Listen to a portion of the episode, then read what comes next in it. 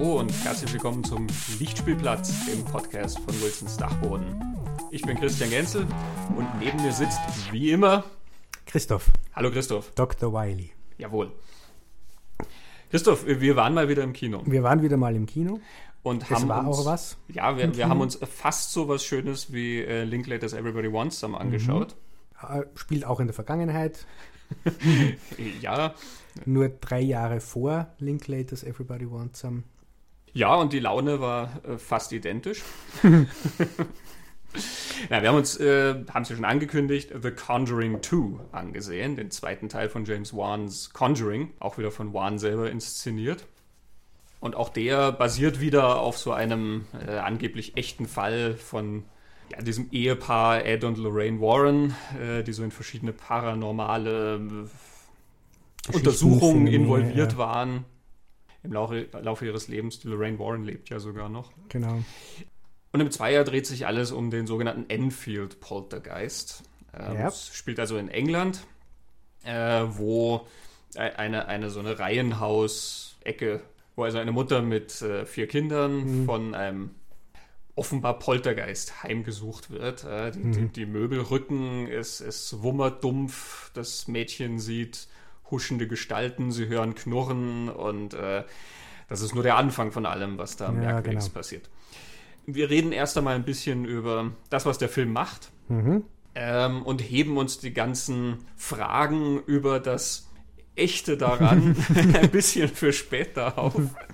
ähm, also äh, Parapsychologen aufgepasst. Äh, in der zweiten Hälfte vom Lichtspielplatz werden wichtige Fragen über den Enfield-Poltergeist erörtert und über die Warrens. Wir werden auch ein bisschen davon ausgehend natürlich über Conjuring 1 reden, weil die Filme sehr vieles gemeinsam haben Ja. und werden auch ein bisschen das Augenmerk auf Annabelle legen, ähm, das Spin-off von Conjuring. Genau. Über die Annabelle-Puppe. Genau. Gut, wir sind also recht bald wieder in ähm, sehr merkwürdigen Geschehnissen, wie Ja. auch schon in Teil 1. Und da kann sich James Wan ordentlich austoben. Mhm. Er hat einen Riesenspaß, das sieht man. Ja. Und ähm, damit dann auch der Zuschauer. Denn ähm, es, ist ein Film, es ist ein Film, der sehr gut funktioniert in dem, was er tut. ja, ich habe mich sehr gefürchtet.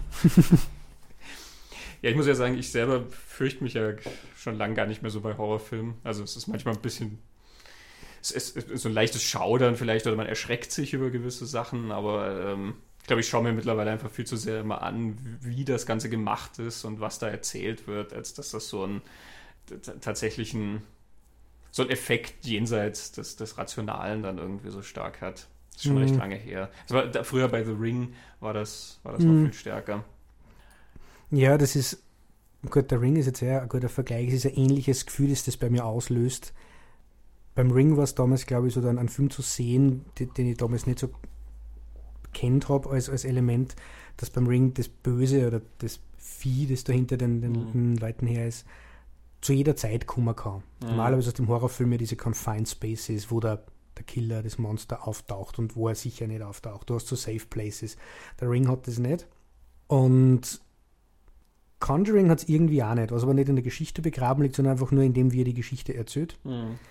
Gerade Conjuring 2, gefühlt die erste Stunde lost er die nicht aus. Es gibt in der ersten Stunde keinen einzigen Dialog, wo es nicht um Dämonen, Spukhäuser, Geister und komische Erfahrungen geht. Es kommt dann erst gefühlt danach, dass es, dass es mal einen, einen Wortwechsel gibt zwischen Personen, wo es um was anderes geht.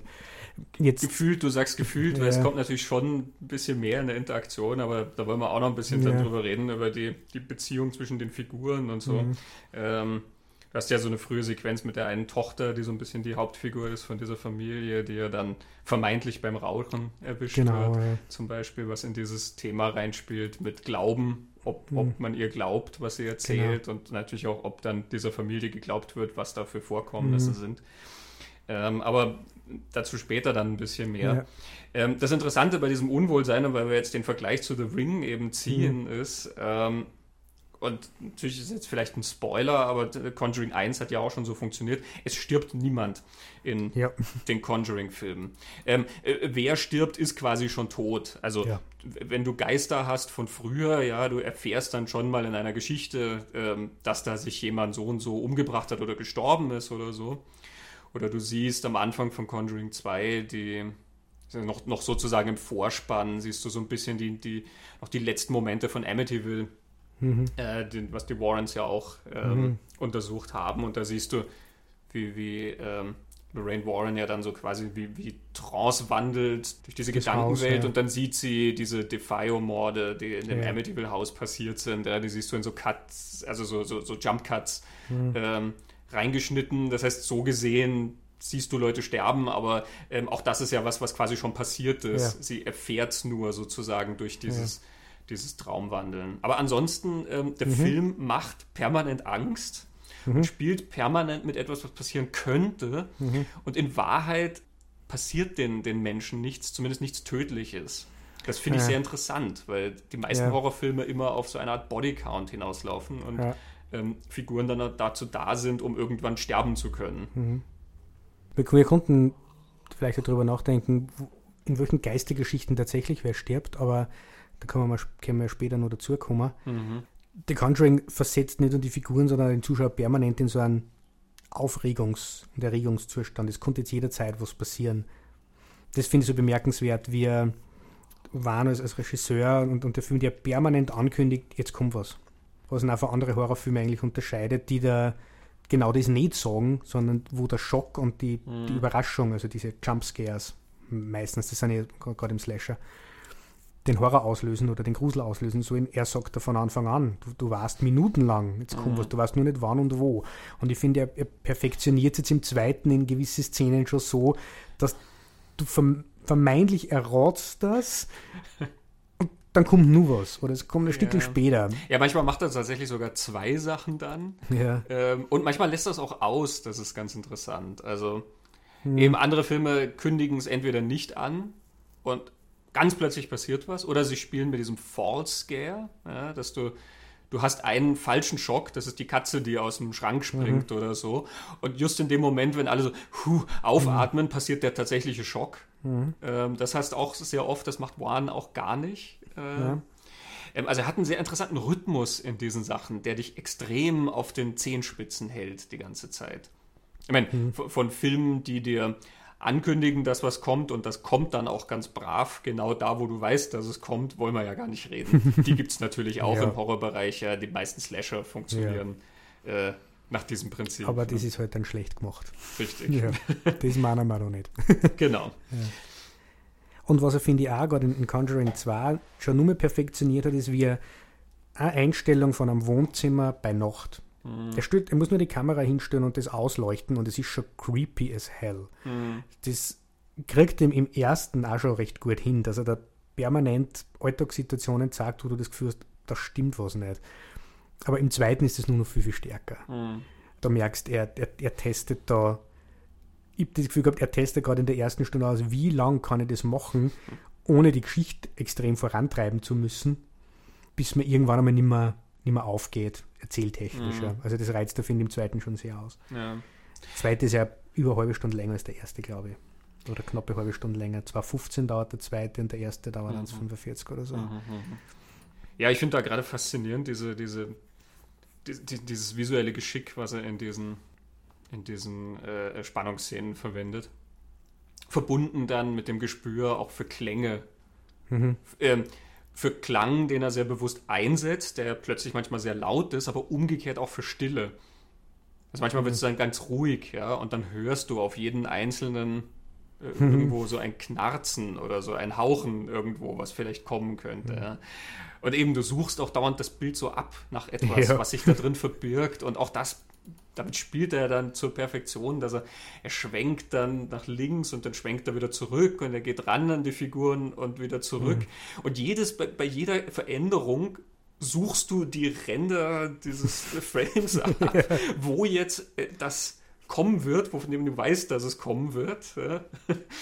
Ähm, und er schafft es immer wieder, es dann doch von irgendwo anders herkommen zu lassen oder was anderes passieren zu lassen. Mhm. Also zum Beispiel hast du dann sehr elaborierte Sequenzen, mit sehr viel Kamerabewegung und sehr vielen Ecken, aus denen was kommen könnte. Und die Überraschung ist dann einfach nur so ein Rumpeln, was von irgendwoher kommt. Das kommt von außerhalb vom Frame. Hm. Du, du, siehst eigentlich gar nichts, sondern es ist einfach nur so ein Schlag, den es irgendwo hm. plötzlich tut. Ja. Das mit dem Klang außerhalb vom Frame, das hat er im ersten schon gemacht. Ich finde, beim ersten fällt das recht stark auf, wie er die einzelnen Sinne nach drei abtastet und hinzufügt. Und ich finde, er macht es auf zwei Ebenen. Das haben ja, der Zuschauer hat seine Sinne, er kann mhm. schauen, er kann hören im Kino. Und seine Protagonisten haben alle fünf Sinne. Mhm. Und er erklärt beim, auf der DVD von, von Conjuring, erklärt ihm im Making-of, dass seiner Meinung nach Sounddesign das Wichtigste ist beim Horrorfilm, um mhm. Atmosphäre und Grusel zu erzeugen. Aber beim ersten Conjuring ist irgendwie so, ganz lang geht es viel um, ums Hören ganz stark. Man mhm. hört was knarzen, man hört was rumpeln. Man hört zum Beispiel, das, das finde ich am allersteilsten, Lorraine Warren im ersten kommt doch in dieses Haus du siehst nur, dass sie irgendwie eigenartig reinschaut, weißt mhm. du, sie geht dann raus und dann siehst du eine Aufnahme und du hörst bei ihrer Aufnahme ein Seil, das irgendwie sie so, so mhm. Seil, das sie im Wind dreht und du weißt ganz genau. Also da wird schon gruselig. Ja, weil sie unter dem Baum steht. Genau, was mhm. unter dem Baum steht. Da wieder, er, er kommt da zuerst beim Hören, dann kommt Ed Warren dazu. Mhm. Du hast dann einen Schnitt, wo sie auf ihn hinschaut. Du siehst immer noch nichts, hörst immer nur das Seil und du siehst in ihrem Gesichtsausdruck, sie sieht irgendwas. Ja. Mhm. Dann kommt der Schnitt und du siehst neben ihm Beine in den Frame ja. hängen von einer Leiche, die vom Baum hängt. Äh, und erst dann geht er ganz weit weg und mhm. zeigt dir das komplette Bild mit der, der mhm. toten Hexe am Baum. So. Und er macht es mit seinen Protagonisten im ersten. Das, die hören zuerst Sachen in dem Haus und dann beginnt es, dass die Protagonisten was sehen und sagen, da steht mhm. was hinter der Tür. Also sie riechen auch was, weil du von Sinnen sie, genau, redest. Genau, die Kinder riechen, reden immer davon, dass das, es so unangenehm riecht, genau. dass es so stinkt. Mhm, stimmt. Und erst dann beginnt der Zuschauer auch was zu sehen, was da mhm. ist. Beeindruckendsten finde ich, er hat in Conjuring 1 und Conjuring 2, das ist mir aufgefallen, weil ich es jetzt kurz hintereinander wieder geschaut habe, zwei junge Mädchen in ihrem Schlafzimmer, das sie teilen. Das, sind, das ist die gruseligste Szene in beiden mhm. Filmen für mich. Ja. Im ersten ist es das, wo das eine Mädchen sagt, hinter der Tür steht jemand und die große geht nachschauen und es steht genau hinter dir. Und das und, Ding von. Du guckst da die ganze Zeit, weil du so finster ja. irgendwie, du schaust und, und fast glaubst dann schon selber irgendwelche Schemen erahnen zu können, obwohl genau. überhaupt nichts da ist. Nichts da ist, ja. Äh. Es verkaufen da diese zwei jungen Schauspielerinnen. Und es ist im zweiten also eine Sequenz, wo diese zwei Mädchen im Zimmer sind, da läuft es ein bisschen anders. Die eine spricht mit irgendwem, der nicht da ist, das wirkt mhm. so schlafwandlerisch, eigenartig. Es geht dann so weit, dass sie da Dinge bewegen in mhm. diesem Zimmer. Ja. Ähm, also zwei, zwei junge Menschen im Raum. Das kann offenbar. Es ist im ersten dann nicht zwei junge Menschen im Raum, wo die, die dann am, am Kosten sitzt. Mhm. Ich finde es interessant, was du, mit den, was du mit den Sinnen sagst, wie er nach und nach über die Sinne dieses, diesen Grusel quasi erforscht, mhm. weil ich auch interessant finde, wie er über die, die Räume das erzählt, wie er sich quasi rantastet. Also im ersten Film hast du dieses Haus, wo du dann nach und nach, du hast dann diesen verbarrikadierten Keller, in den man sich dann langsam reinbewegt. Und am Anfang ist der Keller ja noch finster, da ist ja das Licht kaputt. Mhm. Ja, und erst später installiert er dann das Licht dazu. Und du hast aber schon am Anfang beim Einziehen zum Beispiel die Kamera geht so durch alle Zimmer. Mhm. Es ist so ein, so ein ähm, ich bin nicht sicher, ob es mit der Steadicam gemacht ist, ich nehme an, ähm, wo du wirklich den beim Einzug ja auch zusiehst ja. und dann durch diese ganzen Räume gehst und immer wieder, auch wenn die Kinder zum Beispiel spielen und so, ähm, lernst du diese ganze Struktur dieses Hauses mhm. kennen ähm, und erforschst dieses Haus dann damit auch und siehst auch dauernd schon so potenzielle Dinge, dieser Baum, den du dann mitkriegst, mhm. da weiß, der Baum hat so eine Form, von der du ja. weißt, okay, ähm, damit wird es was auf sich haben. Und natürlich dieser Keller, aber sie gehen auch noch nicht gleich rein in diesen mhm. Keller und erforschen sehen, sondern sie halten das so ein bisschen zurück, ja, so wie eben diese Sinne erst so nach und mhm. nach reinkommen. Und auch der zweite, finde ich, macht das sehr geschickt, weil ja. alle diese Sequenzen, wie du sagst, er, er probiert, wie lange kann er sozusagen gruseln, ohne eine Geschichte zu erzählen, aber in all diesen Sequenzen erforscht er ja sozusagen das Territorium. Ja? Genau. Du kennst dieses Haus dann wirklich so, dass du dich drin bewegen könntest. Du mhm. weißt, wo es raufgeht, in welche Zimmer und, und wie das Wohnzimmer-Layout ist und du hast schon ganz bestimmte Objekte äh, mitgekriegt, zum Beispiel den Sessel, mhm. äh, aber dieses Spielzeug, da, diese, diese magische Laterne. Ja, das Zelt das Zelt. Ähm, genau, also du hast ganz viel und diesen Keller, in, in den sie am Anfang reingehen genau, mit der Waschmaschine, Waschmaschine und so. Ähm, alle, alle diese, diese Sachen erkundet er, finde ich, auch sehr, sehr geschickt. Und du hast jetzt ja gesagt, die Kamera schwebt und gleitet also durch, es sind extrem lange Takes, die, mhm. er, die er verwendet. Das ist dann ein in Annabelle über Nummer, den ja ein anderer Regisseur gemacht hat, den hat Wander produziert und in Annabelle reden sie auf dem Making-of, dass das Absicht war, Es ist in, in Annabelle eine irre lange Sequenz mhm. in einem Take gefilmt. Das ist diese Sequenz, wo sie werden in der Nacht munter werden im Nebenhaus, die Morde mhm. passieren und von dem Munterwerden bis sie gehen in, in dem Haus, glaube ich, aus, er geht aus der Tür aus, sie geht ins andere Haus ein, sie mhm. bleibt zurück, geht wieder zurück, soll telefonieren, im Hintergrund sieht man, wenn in dieses Haus kommen, die ganze Attacke auf sie, das ist alles mhm. Hardtake.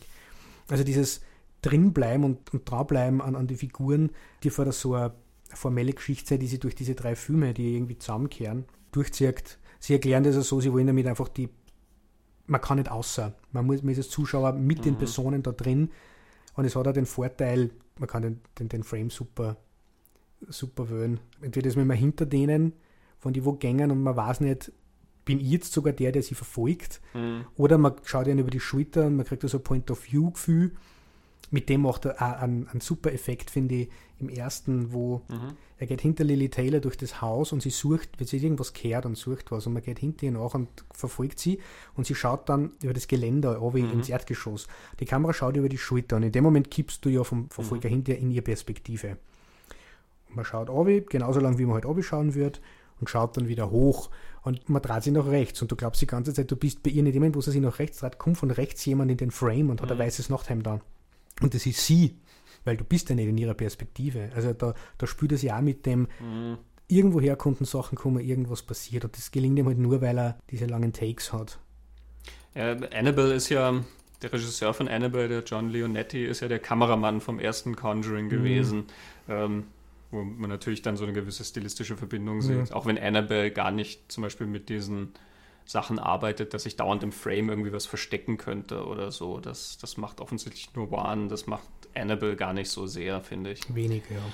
Ähm, was ganz interessant ist, ist, ähm, mir fällt ein, der Film The Changeling, ähm, Das Grauen von, von mhm. Peter Medak, was ja so ein, nicht ganz so ein Riesenklassiker, aber ein, ein, einer der besten Spukhausgeschichten äh, gibt mit dem großen George C. Scott. Ähm, und Peter Medak erklärt am Audiokommentar auch dieses große Haus, in dem das spielt. Das war alles ein Set.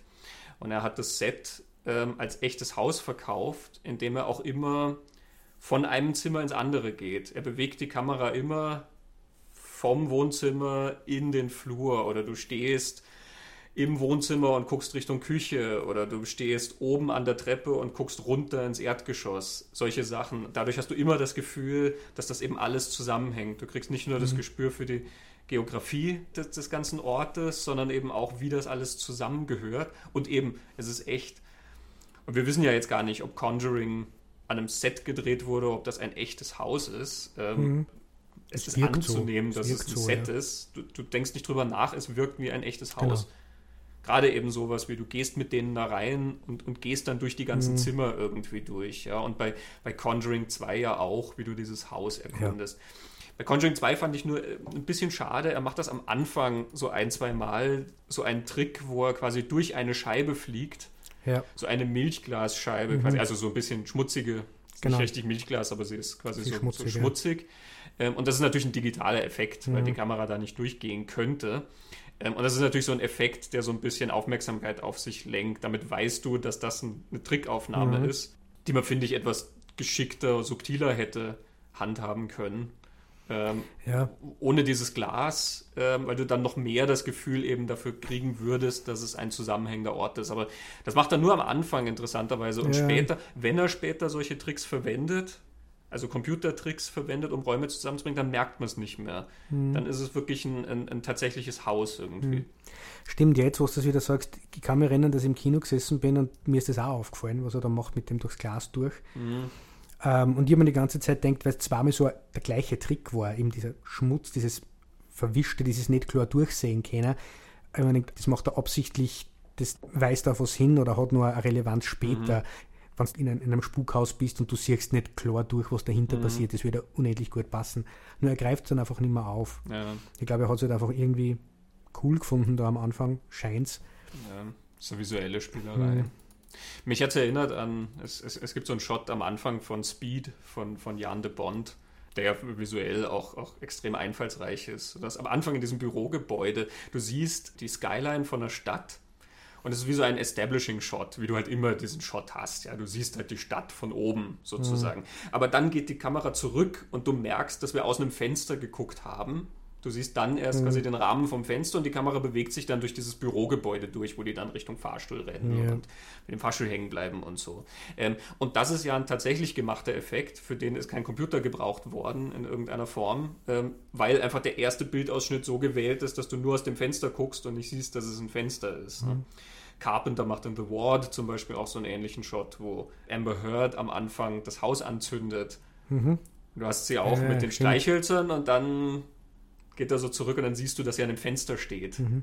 So ein mhm. bisschen ähnlicher Gag. Ne? Mhm. Ähm, also das, das, meine ich mit, das ist so ein bisschen subtiler eigentlich, weil es einfacher gemacht ist, ähm, aber der Effekt ist dadurch größer, weil es ein echter Effekt ist. Mhm. Also ein physikalisch auch möglicher ja. Effekt.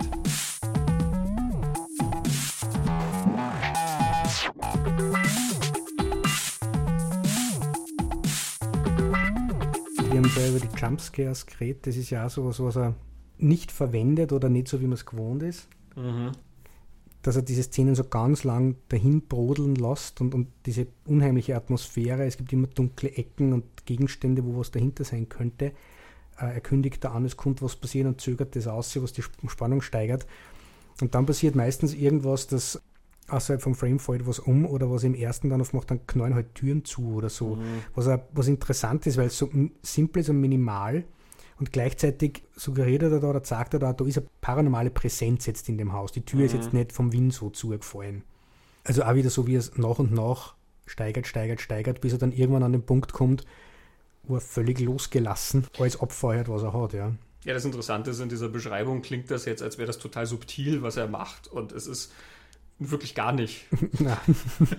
das ist, glaube ich, etwas, was man ihm nie unterstellen wird, dass der Mann subtil irgendwas inszeniert, weil, also selbst zusammen, also zukrachende Türen oder so, das Sounddesign ist dann extrem laut. Mhm. Zum Beispiel, und auch da manchmal ruckt er dann mit der Kamera irgendwie nochmal nach oder sowas, ja. Oder mhm. ähm, auch der Score, den er verwendet, das ist ja wirklich die Art von Score, ähm, wo man irgendwie, du, du, kannst dir einen komischen Kurzfilm vorstellen, wie sich jemand diese CD auflegt und dann probiert, sich dazu auf der Couch irgendwie zu entspannen mit Musik. Die besteht ja wirklich nur aus schrillem Gefiedel und plötzlichen Yeah, sweet, wah. und so. Äh, und manchmal hat er dann schon, also eben diese, diese Scares, die dann plötzlich kommen, irgendwas passiert und, und der Soundtrack macht dazu.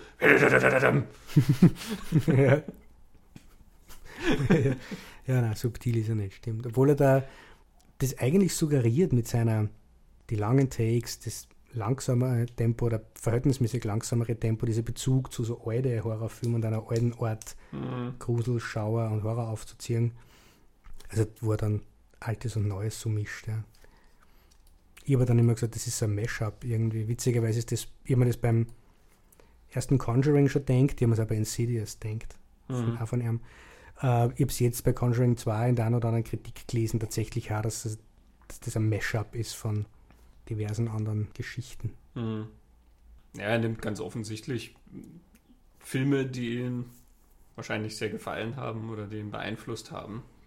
Ähm, du hast einige Elemente drin, die relativ eindeutig sind. Hm. Amityville Horror ist für beide Filme, glaube ich, ein ganz eindeutiges Vorbild, was ja so weit geht, eben, dass dieses Warren-Ehepaar den Fall sogar untersucht hat. Ja. Richtig, genau. Und du hast am Anfang dann diese Geschichte, die angeblich wahre Geschichte von Amityville ja auch eingeflossen, dann bei, mhm. bei Conjuring 2. Du hast es am Anfang, beim ersten Film hast du es schon, es wird so angedeutet, ja, dieser Fall in Long Island und im zweiten bist du mhm. tatsächlich im Amityville Haus, du siehst diese Fenster. Ähm, die legendären. ähm, und er hat dann sicher auch jede Menge andere Filme, die ihn da sehr beeinflusst haben. Ne? Ich glaube, du hast die Changeling schon genannt. Ich glaube, Changeling gehört da sicher dazu. Wahrscheinlich im, im ersten Conjuring hat er diesen Ball. Genau. Ähm, bei Changeling funktioniert das mit dem Ball wesentlich besser als bei Conjuring. Ja. Äh, weil bei Changeling ist der Ball emotional aufgeladen, während hier ist es halt einfach nur ein Effekt, der ja. natürlich ganz nett funktioniert, aber mein Gott, da jetzt auch nicht viel dran hängt an dieser Sequenz, mhm. ist es auch nicht dramatisch. Aber man kann dann schon von ausgehen, dass er den kennt. Ne? Ja, den ja gesagt. Im ersten findest du dann auch noch so Sachen wie ähm, die Vögel, ähm, hat er dann, finde ich, drin, ja, und alles, was Exorzismusgeschichten sind. Mhm. Ich finde, das ist ja was, eben dieses Mashup, wo er da Sachen einschmeißt, mit die du eigentlich in so einer Spukhaus-Geistergeschichte nicht rechnen würdest. Dass auf einmal auch noch der Exorzismus dazukommt, Besessenheitsgeschichte.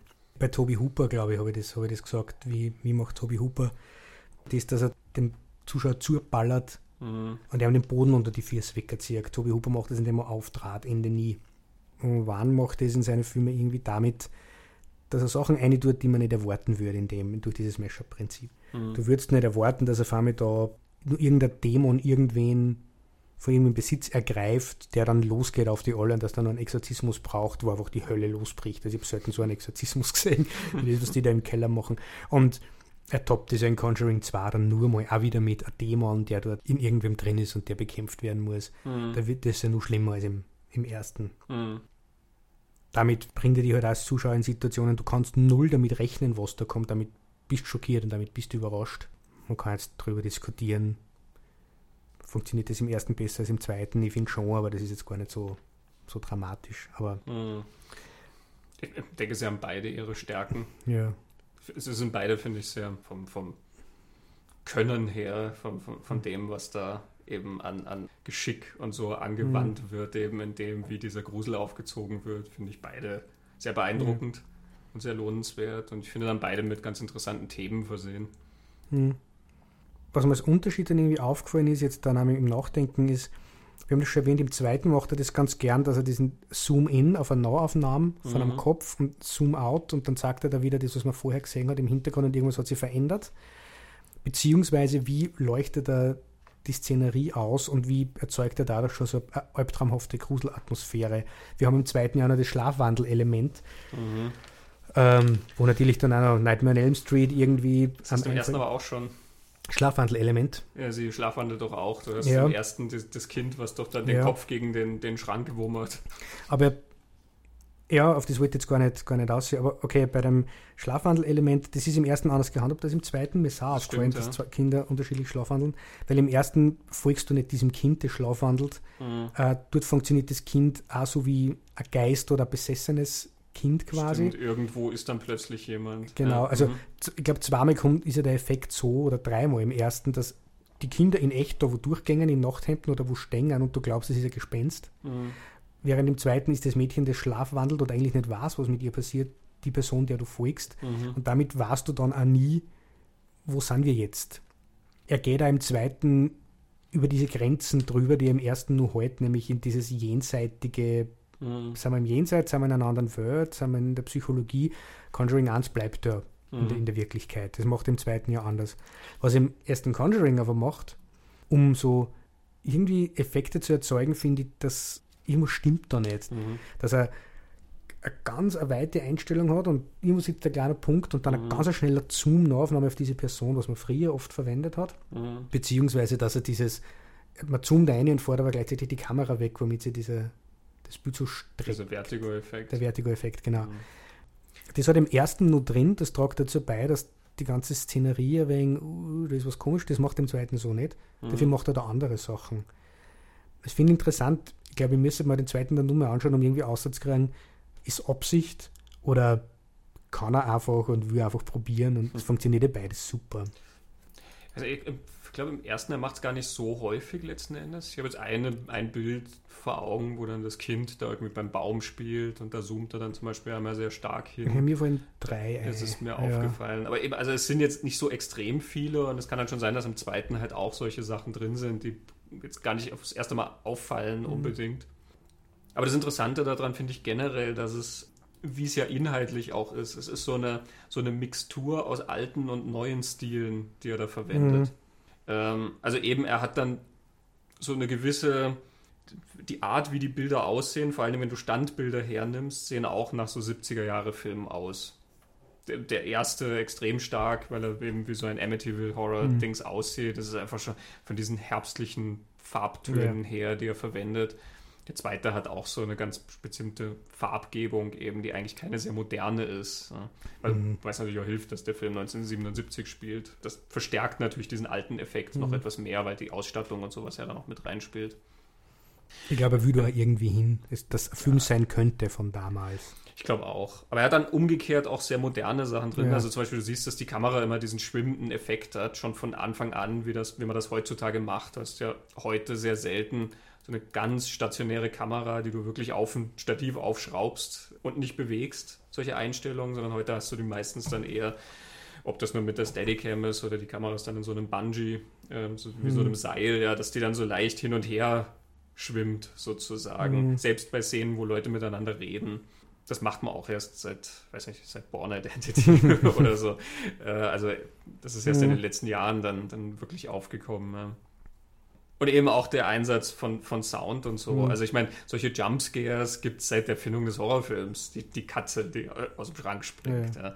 Ähm, jedes Mal, wenn mir jemand erklärt, dass der moderne Horrorfilm schrecklich ist, weil es immer nur auf Schockeffekte hinausläuft, möchte ich demjenigen sagen, schau dir bitte mal wieder The Fog von John Carpenter an oder Halloween von John Carpenter. Ja.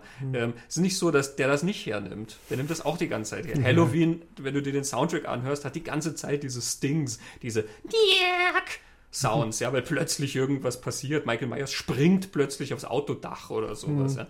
Und in The Fog hast du auch, die sind auf dem Schiff und plötzlich knallt die Tür von diesem Schrank auf und die, die Leiche fällt raus und Ja. solche Sachen. Ähm, also, das sind ja im Prinzip keine neuen Sachen, sondern es geht ja immer nur darum, wie sind sie eingesetzt, ja, wie, wie funktionieren die in einem Rhythmus und, und in dem, dass sie tatsächlich ein Gefühl der Furcht erzeugen und nicht mechanisch wirken. Ja? Wenn du das Gefühl hast, da steht jemand mit einem Knopf dahinter und drückt immer nur, dann wird's fad. Ähm, also er hat diese Jumpscares auch, die als modern empfunden werden, es nicht sind, aber natürlich die Art, wie er dann teilweise den Sound und, und die, die Musik dazu einsetzt, hat dann ein etwas, etwas moderneres Gefühl, wenn du Conjuring 1 ansiehst, wie der Dämon auf dem Schrank hockt zum Beispiel. Das ist ein recht, finde ich, das, das, das hat so einen japanischen Geisterhorror-Touch zum Beispiel. Ne? Die Kamera geht auch so dann hoch und eben dazu fiedelt das Orchester und du siehst dann dieses gruselige Ja. irgendwas da drauf hocken. Also es ist stilistisch wie inhaltlich so, ein so ein Mash-up. Ne? Ja. Eben auch wie er den, den Exorzismus im Keller inszeniert. Du siehst, das ist eine digitale Kamera und dieses Digitale, was eine totale Echtheit und Authentizität vermitteln soll, glaube ich. Er will da ganz nah dran, er will, er will das nicht distanziert. Ist für mich dann ist er filmisch irgendwie ein Bruch zu dem, wie er es vorher gemacht hat, wie die Sachen ausschauen. Ja.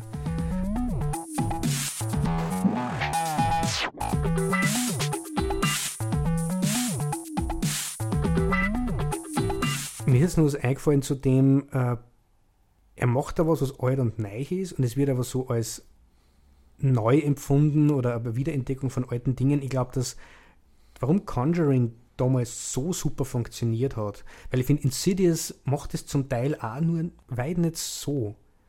Äh, ich glaube, warum Conjuring so super funktioniert hat, ist, weil er zum einen das alles in einer Zeit spielen lässt, die da ganz deutlich sagt, ich beziehe mich auf diese Zeit und diese Horrorfilme. Und dann nimmt er auch noch dieses Feeling her. Aber ich glaube, Conjuring funktioniert massiv in Abgrenzung zu dem, was in, im Horror die Jahre vorher passiert ist. Wir haben da gehabt die Saw-Reihe, da, dann haben wir die, diese französischen harten Horrorfilme gehabt, eine Zeit lang.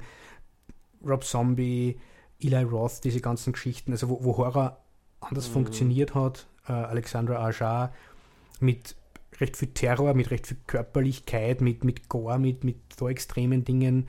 Aber auch immer vielleicht sowas, wo so Sozialkommentar oder, oder grelle Satire, was immer, so immer extrem, extrem, hart, hart, hart, wüt, schnell, bunt.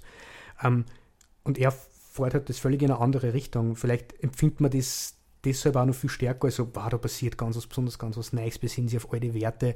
In Wirklichkeit nimmt er aber eh noch Dinge her, die man kennt. In Insidious macht er das, finde ich, auch schon. Nur nicht, nicht zu so einem Extrem. Und in Conjuring setzt das dann auch in diese Zeit, dass du eigentlich keine Schwierigkeiten mehr hast, zu sagen, ich weiß, auf was er sich bezieht. Deswegen hat man bei Conjuring stärker wahrgenommen, was er da eigentlich macht, während man Insidious, das in der Jetztzeit spielt und eigentlich auch so eine Haunted House-Geschichte ist, da haben wir es noch nicht so stark wahrgenommen. Oder ich glaube aber trotzdem, dass es bei Conjuring nur mehr extremer und besser ausgefeilt macht, als es bei Insidious macht. Ja, die Filme funktionieren einfach unterschiedlich. Ich meine, ich fand Insidious sehr beeindruckend. Ähm, ja, ja. Auch wegen dem Einfallsreichtum. Also die, die grandiose visuelle Idee von Insidious fand ich ja dann diesen komischen, wie immer man es nennen will, diesen, diesen Parallelwelten-Viewer oder was dieses ja. Ding, was die aufsetzen, womit sie ja dann nur durch diese Brille können sie die, die Präsenz von diesen Spektralentitäten genau. da irgendwie sehen. Ja. Und das wird dann so eine völlig hysterische Sequenz, wo der sich dann da durch dieses Haus irgendwie durchackert und dann wechselt er ja immer zwischen der Brille und dem tatsächlichen Blick. Und du weißt ja jedes Mal, wenn Wüt sich dieses Bild in, sozusagen ja auch in dein Blickfeld schiebt, mhm. ja, dann hast du so ein bisschen Angst, was da jetzt Schlimmes stehen könnte. Ja. Und dann spielt er zum Beispiel extrem damit irgendwie, ob dann, ah, da hinten steht was und plötzlich ist das ganz nah. Ja, ja. ja. Auch, auf die Fotos auch so. Ja, die, kommen dir dann plötzlich so völlig aufdringlich irgendwie in deine mhm. Nähe. Auch ähm, wo, wo, Rose Byrne im Schlafzimmer ist und du siehst hinter dem Fenster dauernd wusch, wusch den Geist hinterher huschen und plötzlich huscht der Geist vor dem Fenster ja. Äh, dahinter. Ja, das ist eine total starke visuelle Idee mhm. und die funktionieren halt auf eine ganz bestimmte Art und Weise, auf sowas Zudringliches. Mhm. In Cities hast du viel mehr das Gefühl, dass der dir zusetzt. Der, mhm. stochert immer so in deine Richtung irgendwie. Conjuring mhm. macht das natürlich anders. Der spielt immer mit so einem so eine Ahnung irgendwie, so ein was, ja. was wäre, wenn, wie es halt Geistergeschichten eigentlich Filme machen, die klassischen. Mhm. Ja, viel mit Fantasie. Und gerade der erste bleibt ja unendlich in dieser, in dieser Wirklichkeit. Mhm. Du hast ja nur diese Momente, die unwirklich sind, wenn Lorraine Warren, die aber als Medium eingeführt wird und als jemand, der Zugang zu dieser anderen Welt hat, wenn du siehst, was sie sieht. Aber alles andere in, in, in Conjuring bleibt ja total in diesem, was ist was ist jetzt? Ja, nicht ganz, weil ja, du siehst zum Beispiel Geist. das Klatschen. Ja, das Klatschen stimmt. Was, was ja auch eine ganz starke visuelle Idee, Idee, ist. Ja? Die, die, Kinder spielen dieses Versteckspiel. Ja? Ein Kind bindet sich die Augen zu und die anderen müssen klatschen. Und das Kind muss dann rumsuchen durchs Haus ja, und den Klatschgeräuschen nachgehen. Und du hast quasi dreimal Klatschen frei und so. Das wird am Anfang noch als Spiel eingeführt und dann beim zweiten Mal, da kriegst du dann schon so das Gefühl, okay, irgendwas klatscht da und das ist nicht das Kind. Mhm. Ja. Ähm, und dann kriegst du ja wirklich, du siehst die Hände aus dem Schrank kommen, ja. die klatschen und du weißt nicht, wem die gehören. Mhm. Und später ist es direkt neben dem Kopf mhm. von, von Lily Taylor. Ja. Genau. Ja, Stimme ist jetzt nur eine Sequenz eingefallen, wo dieser Polizist, den sie dann holen, der nicht dran glaubt, äh, irgendwas hört und dann in die Küche geht und auf der Veranda beim Zurückgehen steht. Und das ist völlig ohne Sound. Du siehst mhm. nur im mhm. Hintergrund in dem Nebenzimmer dieses Mädchen stehen, dieses Zimmermädchen mit den aufgeschnittenen ja. Pulsadern. Ähm, also es, es, stimmt schon, es sehen andere Leute das auch. Vielleicht muss ich es anders sagen, aber das ist auch dann tatsächlich anders. Er bleibt mehr in, in dieser, in dieser wirklichen Welt, während er im, im zweiten dann mehr abbirgt. Du hast gleich mal dieses Out-of-Body-Experience und diese wie nennt man mhm. das, der Jenseitsreise, Spektral-Astralreise, die, die sie ganz am Anfang macht, nur vor dem Vorspann. Du hast diesen Crooked Man, also ja. eine Figur, die, die heillos Computer animiert ist, die. Ist sie nicht mal. Ist nicht. Das ist der ich, ich habe es gelesen. Das ist tatsächlich ein Performer in einem ja, Kostüm.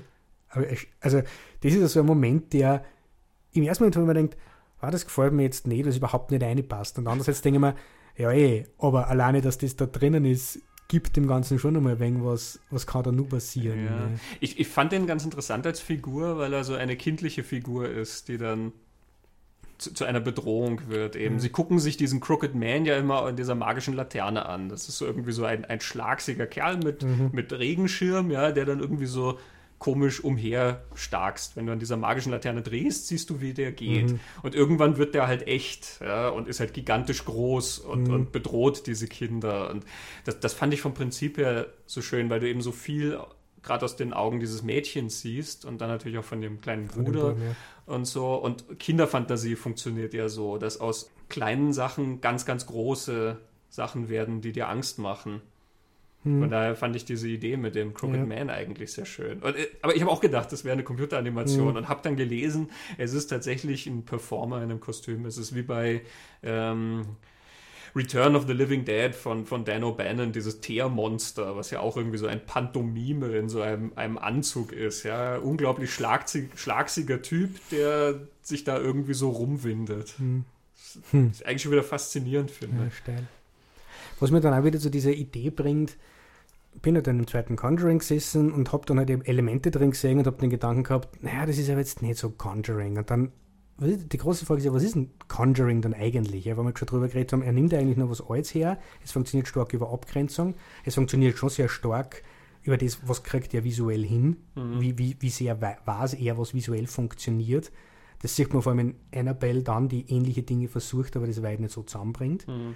Im Endeffekt ist Conjuring das, was er damit macht, das ist seine Welt und seine Geschichte. Und dass seine Welt ja. wird, auf das kommen wir ja dann noch. Die haben ja da einiges vor noch. Ja. ja. Aber dieses Element, was, was wir ja vielleicht in anderen, bei unseren Plänen, was wir noch besprechen wollen, ja auch schon mal so angedacht haben, dieses Element, dass, da gibt es einen Film, 90 Minuten, die definieren, was ist das. Mhm. Und wenn man es dann verändert, kommt man auf den Gedanken, äh, das passt da eigentlich nicht rein. Mhm. Was immer interessant für mich war, warum kommt man auf den Gedanken? Und im Endeffekt, klar passt sein, er kann damit machen, was er will. Ja. ja es geht äh, ja nur ums Übernatürliche genau. letzten Endes. Und er definiert, was es ist, nicht ich. Und ist ja nicht so, dass im zweiten Conjuring nicht ganz viel das macht, was den ersten Conjuring ja ausgemacht ja. hat. Ja. Und ich finde, gerade in der ersten Stunde treibt er das wirklich nur mehr auf ein, auf Extrem, auf eine Spitze und kostet mhm. das aus, so weit es kann. Ich finde, recht viel mehr war dann schon immer gegangen. Mhm. Also ich glaube, was Conjuring für mich ausmacht, ist, was wir jetzt schon gesagt haben, diese, dieses alt-neue, diese Mixtur. Mhm. Ähm, Conjuring ist letzten Endes so ein bisschen wie in, in dem Sinne eine altmodische Gruselgeschichte, wie du sie am Lagerfeuer erzählst. Also wie Freitag der 13. auch funktioniert. Das ist dieses, oh, hast du gehört, da gibt es dieses dieses Haus und da gibt es diesen, diesen Burschen und da gibt es äh, eine Geschichte, die man anderen erzählt, um ihnen Angst zu machen, die auf irgendwelche so sagenumwobenen Sachen anspielt. Das ist, glaube ich, auch kein Zufall, dass das immer mit diesen Warren äh, Fällen zu tun hat, die angeblich echt sind, ja. ähm, die ja auf, auf so Sachen anspielen, glaube ich, auf die Leute reagieren, wie die, die mögliche Präsenz von etwas in einem Haus, ja, die mhm. Vergangenheit von einem Ort, ein, ein, ein, Wesen, was da irgendwie nicht zur Ruhe kommt und so. Ja. Das ist klassische Lagefeuergeschichte. Und er verwendet ja auch voll viele von solchen Horrormotiven, die, glaube ich, so alt sind wie die Geschichte von ja. Gruselgeschichten. Ja. Eben knarzende Türen und im ersten Conjuring kommt er rein und der Hund weigert sich ins Haus zu gehen, ja, weil der gleich ganz äh, respektvoll guckt. Tiere in Horrorfilmen sind ja immer die besten Anzeichen dafür, dass was passieren wird. Mhm. Wenn im Horrorfilm jemand mal auf seine Tiere achten würde, äh, würde viel Unglück nicht passieren.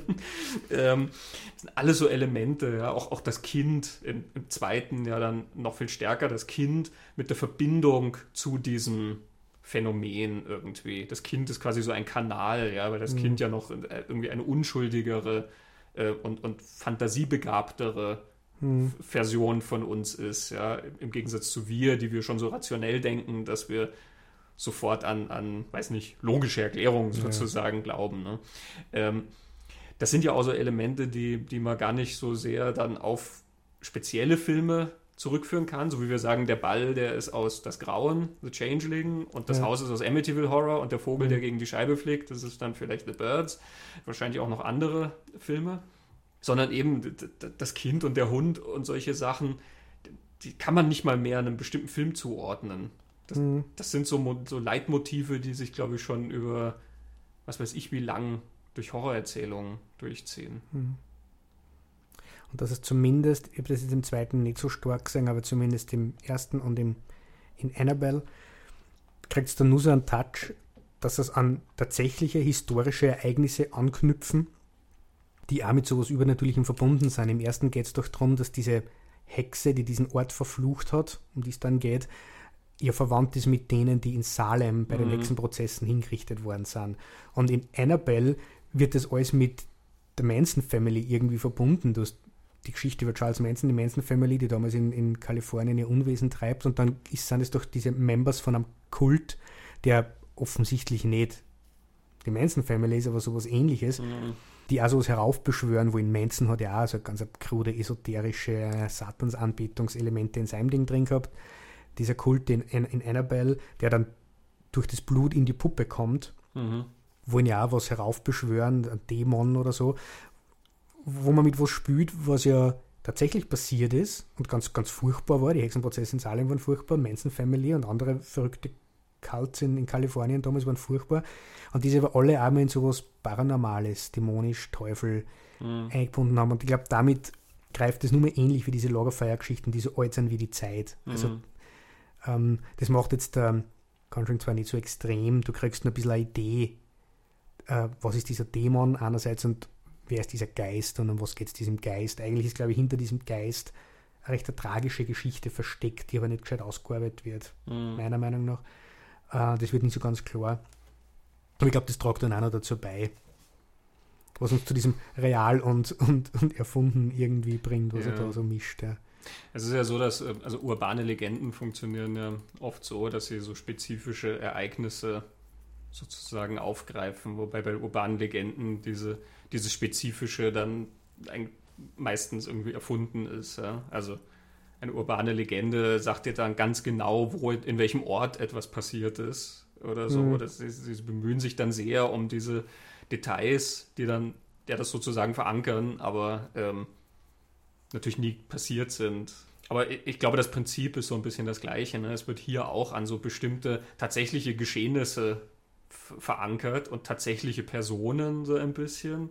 Und egal, ob du jetzt zum Beispiel glaubst, was da in Amityville passiert ist oder nicht, ähm, aber diese Morde, die du am Anfang von Conjuring 2 ja auch siehst, die sind tatsächlich passiert. Mhm. Ähm, diese DeFio-Familie, die in diesem Haus gewohnt hat, ähm, die wurde vom Sohnemann erschossen. Der Sohnemann ja. ist nachts aufgewacht und hat sich die Waffe genommen und hat seine vier Schwestern und Mutter und Vater erschossen. Hm. Und dann hat er sich wieder hingelegt ähm, ne, und ist wieder eingeschlafen. Und er ist dann äh, natürlich wenig später von der Polizei verhaftet worden und er konnte sich an nichts erinnern. Er, er war ganz schockiert. Er hat gesagt, mhm. äh, warum sollte er seiner Familie was tun? Mhm. Und so. Und, ähm, Alleine das ist ja gruselig genug. Ja, das ist eine, äh, da braucht man keine Geister. Eine sehr schräge Geschichte. ja. Ja. Die ist tatsächlich so passiert. Mhm. Ähm, die was dann später im Haus passiert ist, die Familie, die dann danach eingezogen ist und wo dann diese ganze Geistergeschichte und mhm. sowas reinkommt, die ja dann auch in zig Filmen und Buch und was weiß ich nicht alles verbraten wurde und auf die ja dann angespielt wird, auch in dem Anfang von Conjuring 2. Die bezieht sich ja dann auch auf diese Defio-Morde. Ja? Also da, ja. da ist irgendwas passiert, da ist eine Präsenz oder so. Ja? Mhm. Ich glaube, dieses Spiel mit, mit, mit Wirklichkeit und mhm. was sein könnte, hat, hat sehr viel Effekt. Ja auch wieder bei Annabelle auf dem, auf dem Bonusmaterial redet der Drehbuchautor von Annabelle und der sagt das auch so, dieses durch die Fälle von Ed und Lorraine Warren hat man immer so diesen Bezug zur Wirklichkeit, based on a true story. Der sagt, das hilft total bei so einer Art von Film, weil das Publikum nicht aussehen kann und nachher sagen kann, it's only a movie, because mhm. it's not only a movie, it really happened, so, so sagt er das. Aber ich verstehe den Bezug, den man da herstellt. So, man kann sich nicht komplett lösen von, das ist nur Fantasie, ja. sondern irgendwo steckt ja da was drin, ja, eben, die Manson Family, ja. Hat nicht äh, Texas Chainsaw Massacre auch diesen True Events. Ja, Ed Gein, oder? So, ne? Ed Gein, ja, genau. Und Ed Gein ist ja wirklich sehr weit entfernt von dem, was du in Texas Chainsaw Massacre ja. siehst. Aber ähm, eben diese Verankerung, und das funktioniert mhm. ja auch wieder so. Ne? Wir, wir, wir bauen da an, an Grusellegenden sozusagen. Ja.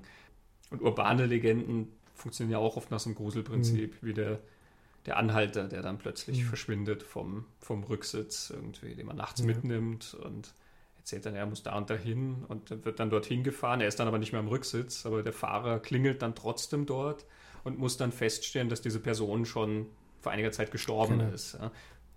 Und da gibt es dann hunderte von Varianten, ähm, die sich durchgehen und immer mit Details, ja, dass es dann immer irgendwo im Nachbarort passiert oder irgendwie so. Oder vor zehn Jahren stand das in der Zeitung mhm. oder so. Da wird dann vielleicht noch gesagt, welche Zeitung das stand. Ne?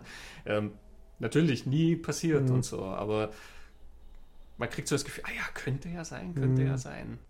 Ähm, Annabelle spielt übrigens ähm, sogar weiter mit diesem Manson-Motiv, ne? weil, also du siehst Manson im Fernsehen und dann siehst du ja diesen, diese zwei Kultanhänger dort, wie die die Familie angreifen. Mhm. Und ich finde von Charles Manson dann zu einer Frau, die äh, oder ne, es ist glaube ich der Mann, aber auf jeden Fall ja. eine schwangere Frau, ja. der in den Bauch gestochen ja. wird. Ähm, ja, ja. Da bist schon sehr dicht an, an der Wirklichkeit drin. Das finde ich, das gehört auch zu den, zu den ja. Ach, härtesten furchtbar. Szenen und die, die einem wirklich sehr unter die Haut gehen. Ähm, du bist da sehr schnell bei Sharon hm. Tate. Ähm, der, der, ich glaube, da will er auch hin, weil er ja zu dem Zeitpunkt völlig offen lässt, wo kehren die dazu.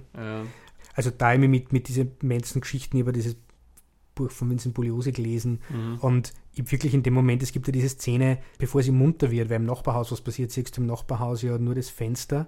Mhm. Durchs Fenster schaust eine, der Mann geht aus dem, aus dem Frame außer, dann spritzt Blut an die Wand und dann steigt ein Mann auf diese Frau zu mit einem Messer in der Hand und dann geht das Licht aus und mhm. dann wird sie munter und dann beginnt es, dass er umgeht. Und ich habe dann wirklich kurz überlegt, ob ich zurückspule und schau, wie dieses Ehepaar heißt, weil es ja diese Geschichte gibt, mhm. dass die, die Mansons in, im, in den Vororten von Los Angeles, in diesen reicheren Vororten, mhm. äh, La Bianca, glaube ich, La Bianca haben, hat das Ehepaar geheißen, das umgebracht worden ist. Ja, ja stimmt. Das ähm, waren diese Creepy Crawl-Geschichten, gell? Ich glaube, ja. Also, und der, der Film lässt da ja offen, das könnte tatsächlich die Manson Family da sein. Du konntest mhm. wirklich in einer, also in einem Seitenarm der Geschichte, weil du quasi, was über die Nachbarn von La Bianca was erfährst, könnte ja leicht sein. Mhm. Und dann knüpft er das verdammt nochmal an mit dieser Annabelle-Puppe. Also du traust es dem Film irgendwie zu, natürlich ist dann nicht so und der Kult mhm. ist ein anderer, eigener, erfundener. Also so weit lässt er sich dann nicht ein, der Film, was glaube ich auch gescheit ist. Ähm, ja, es wäre schon sehr, sehr arg, wenn er das tatsächlich so verwenden ja. würde. Aber der Effekt, der Effekt ist dieses, da kommen deine Fantasien wieder. Da kommen eine ganze Latte an Erinnerungen und Infos, die du irgendwo mal gehört hast. Und okay, ich habe dieses Buch gelesen, aber ich habe natürlich auch nicht alle Details gemerkt. Mhm. Aber es dockt dann so diffuse Ideen und, und Sachen, ah, es kommt doch sein, was war da? Und dann fangen wir zum Denken an und ja. ähm, das löst dann viel was Größeres aus, als das, was du eigentlich mhm. siehst, obwohl das, was du siehst, wie gesagt, der schon heftig genug ist. Ich finde auch, dass das von, von Annabelle einer der stärksten Momente ist. Mhm. Der Film ist ja übrigens nicht, nicht schlecht, er ist halt nur leider nicht so gut wie die Conjuring-Filme. ich, ich, fand den auch okay, weil man merkt, dass halt eine sehr geringe Mittel offenbar da waren. Das scheint wie so ein, so ein Low-Budget-Experiment mhm. zu sein, weil ganz kleine Cast, keine mhm. bekannten Darsteller, ähm, sehr überschaubar von den Locations her. Es ist meistens irgendwo innen in Räumen und so. Also er mhm. schaut allein dadurch schon alles sehr, sehr mhm. klein aus und so. Ich glaube, ohne diese Conjuring-Verbindung wäre das halt so ein Videotheken- Horrorfilm. Ja. Ich finde, er macht einige Sachen sehr geschickt eben in, mhm. den, in den suggestiven Momenten. Da gibt es diese Sequenz da unten im Keller, wo sie im Keller festsitzt ah, ja, und der Fahrstuhl endet super. einfach immer in derselben Etage. Ja, ja. ja und es rollt einfach dieses, dieser Kinderwagen einer. Also, wo er dann auch vollkommen in die Surreale irgendwie überhaupt nicht diese andere Welt, die er da hat vorher. Auch da ist wieder so diese, diese Mashup-Idee, ne? weil du hast Annabelle, die Geschichte von der Puppe, und du wartest ja aber eigentlich drauf, dass es Chucky die Mörderpuppe wird äh, mhm. äh, oder ein vergleichbarer Film, ja, dass die, diese Puppe dann halt tatsächlich sich bewegt und zum Messer greift und irgendwie.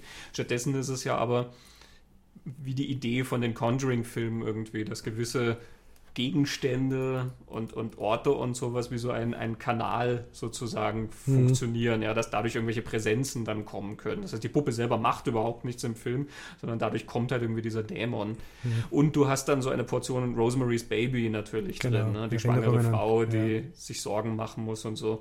Mhm. Und da ist ja dann auch der Gag, dass ähm, das Ehepaar von Annabelle heißt Mia und John Mhm. Das sind Mia Farrow und John Cassavetes, die Hauptdarsteller von ja. Rosemary's Baby. Die Hauptdarstellerin in Annabelle heißt im wirklichen Leben Annabelle. Annabelle, ja.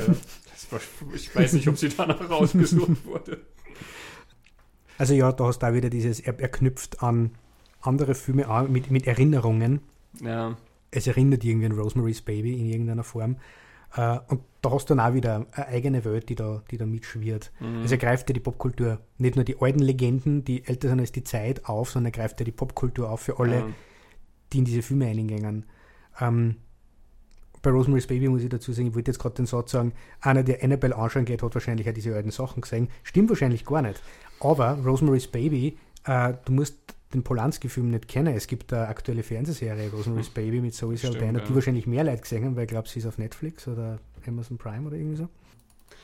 Ja, die, die ganz schräge Verbindung ist ja, und das ist dann natürlich Zufall, aber bei, bei Roman Polanski, das war der Ehemann von Sharon Tate, mhm. die durch die Manson-Familie umgebracht wurde, genau ja. diese schwangere Frau, da hast du dann plötzlich so ein, eine mhm. Brücke irgendwie, die sicher nicht mal so intendiert ist, ja, aber eben da verdichten sich so ein paar Sachen irgendwie ja. in, in, in diesem Ding.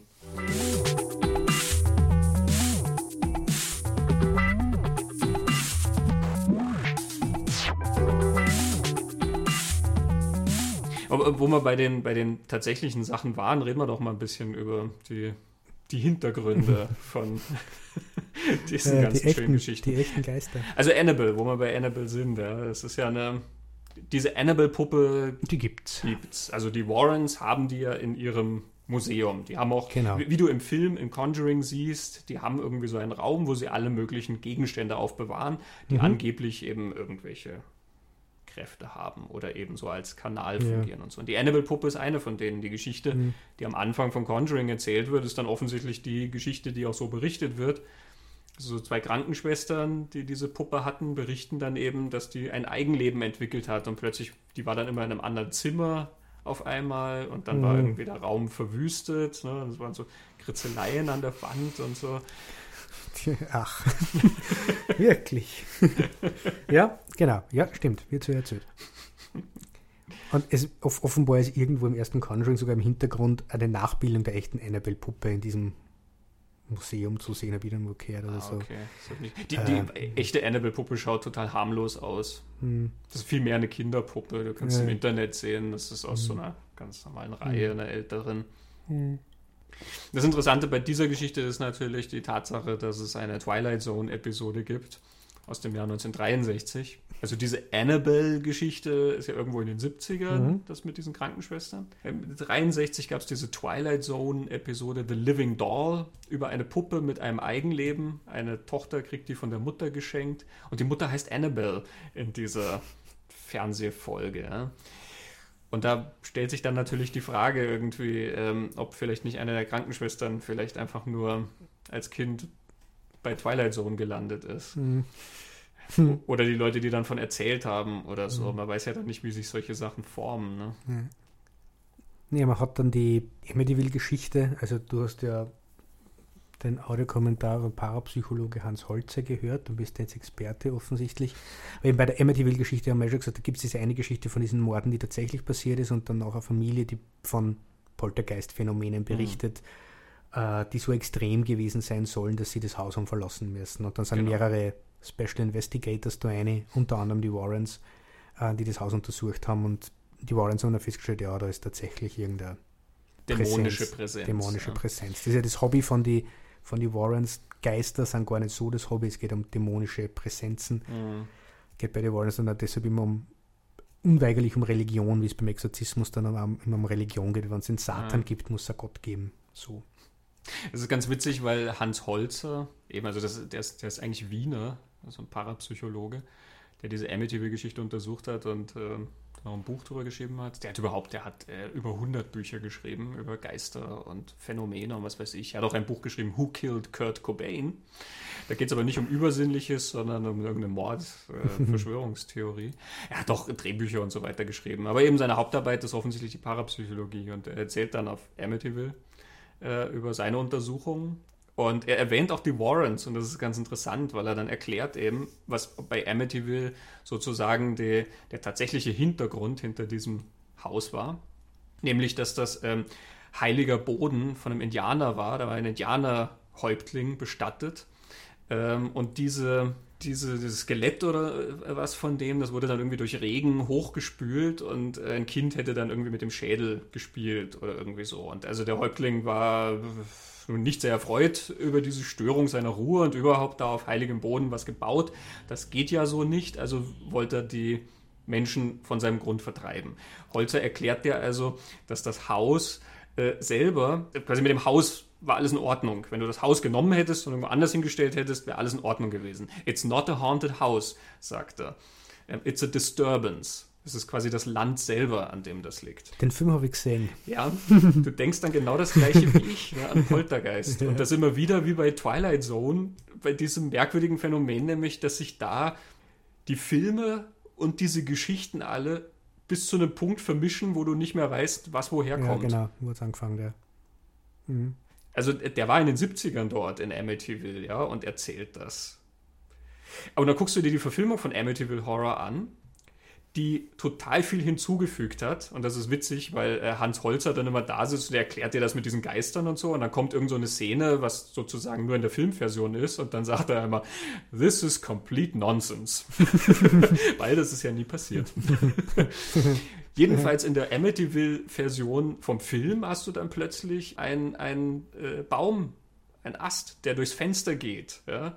Bist du schon wieder bei Poltergeist. Mhm. Diesen Indianer hast du aber nicht in Amityville, dem Film. Den hast du in Amityville, den Untersuchungen von Hans Holt. ja, und den Indianer aus dem Poltergeist 2 dann. Den tatsächlichen, Den ja, ja, aber tatsächlichen den Indianer. Indianer Friedhof, der quasi durch Friedhof, das ist schon im Poltergeist drin, Ja, aber genau. eben im Film Amityville nicht, sondern das hat Mhm. Hans Holzer halt mit seinem Bericht erzählt. Also d- da vermischt sich unglaublich viel. Mhm. Ne? Und interessant dann wieder, jetzt um auf Conjuring zurückzukommen, ähm, über diesen Defaio, der eben da seine Familie umgebracht hat, da sagt er dann, da redet er von Possession. Dass der besessen war, quasi von was. Ja, von, Mhm. von dieser Pr- Präsenz oder was immer das war. Die Warrens kritisiert er dahingehend, dass das mit dieser Demonic Presence, das wäre Quatsch, weil die würden immer nur nach Demonic Presence suchen und deswegen natürlich eine finden, weil es ja Mhm. sozusagen schon dahingehend suchen. Also man kann anders besessen sein, nicht nur dämonisch. Ja, äh, Dämon ist ja quasi was Negatives, während äh, quasi er redet davon, dass das halt einfach Geisterenergien seien oder sowas. Die seien jetzt nicht zwangsläufig gut oder böse oder so. So habe ich das verstanden. Ah ja. mhm. Ähm, Ja. aber ähm, ich fand das ganz interessant. Er redet von der Possession, was natürlich eine Idee ist. Klar, wenn du denkst, ja, der, der legt sich dann wieder hin und schläft und wacht am nächsten Morgen auf und weiß von nichts mehr. Ja. Ich meine, als Psychologe hat man da vielleicht auch noch andere Interpretationsmöglichkeiten, als dass es eine Besessenheit war. Aber Mhm. vielleicht ist auch das wieder was, was dann in Conjuring sozusagen zur, zur logischen Konsequenz getrieben wird, dass es einen tatsächlichen Exorzismus dann gibt. Ja. naja, bei die, wenn wir jetzt bei den echten Hintergründen sind, wir haben über Manson und die Puppe ja schon geredet in Annabelle. Und dann gibt es den Enfield Ghost Mhm. im zweiten, der ja ganz offensichtlich ein Riesenhaufen Bullshit war, den ein Mädchen erfunden hat. wenn man jetzt dem glaubt, was ich im Internet so gelesen habe. Ich glaube allem, was ich im Internet lese. Also das liest sie, die Geschichte liest sie da ja so, dass relativ wenig Raum für, okay, da sind mysteriöse Dinge passiert, Mhm. bleibt.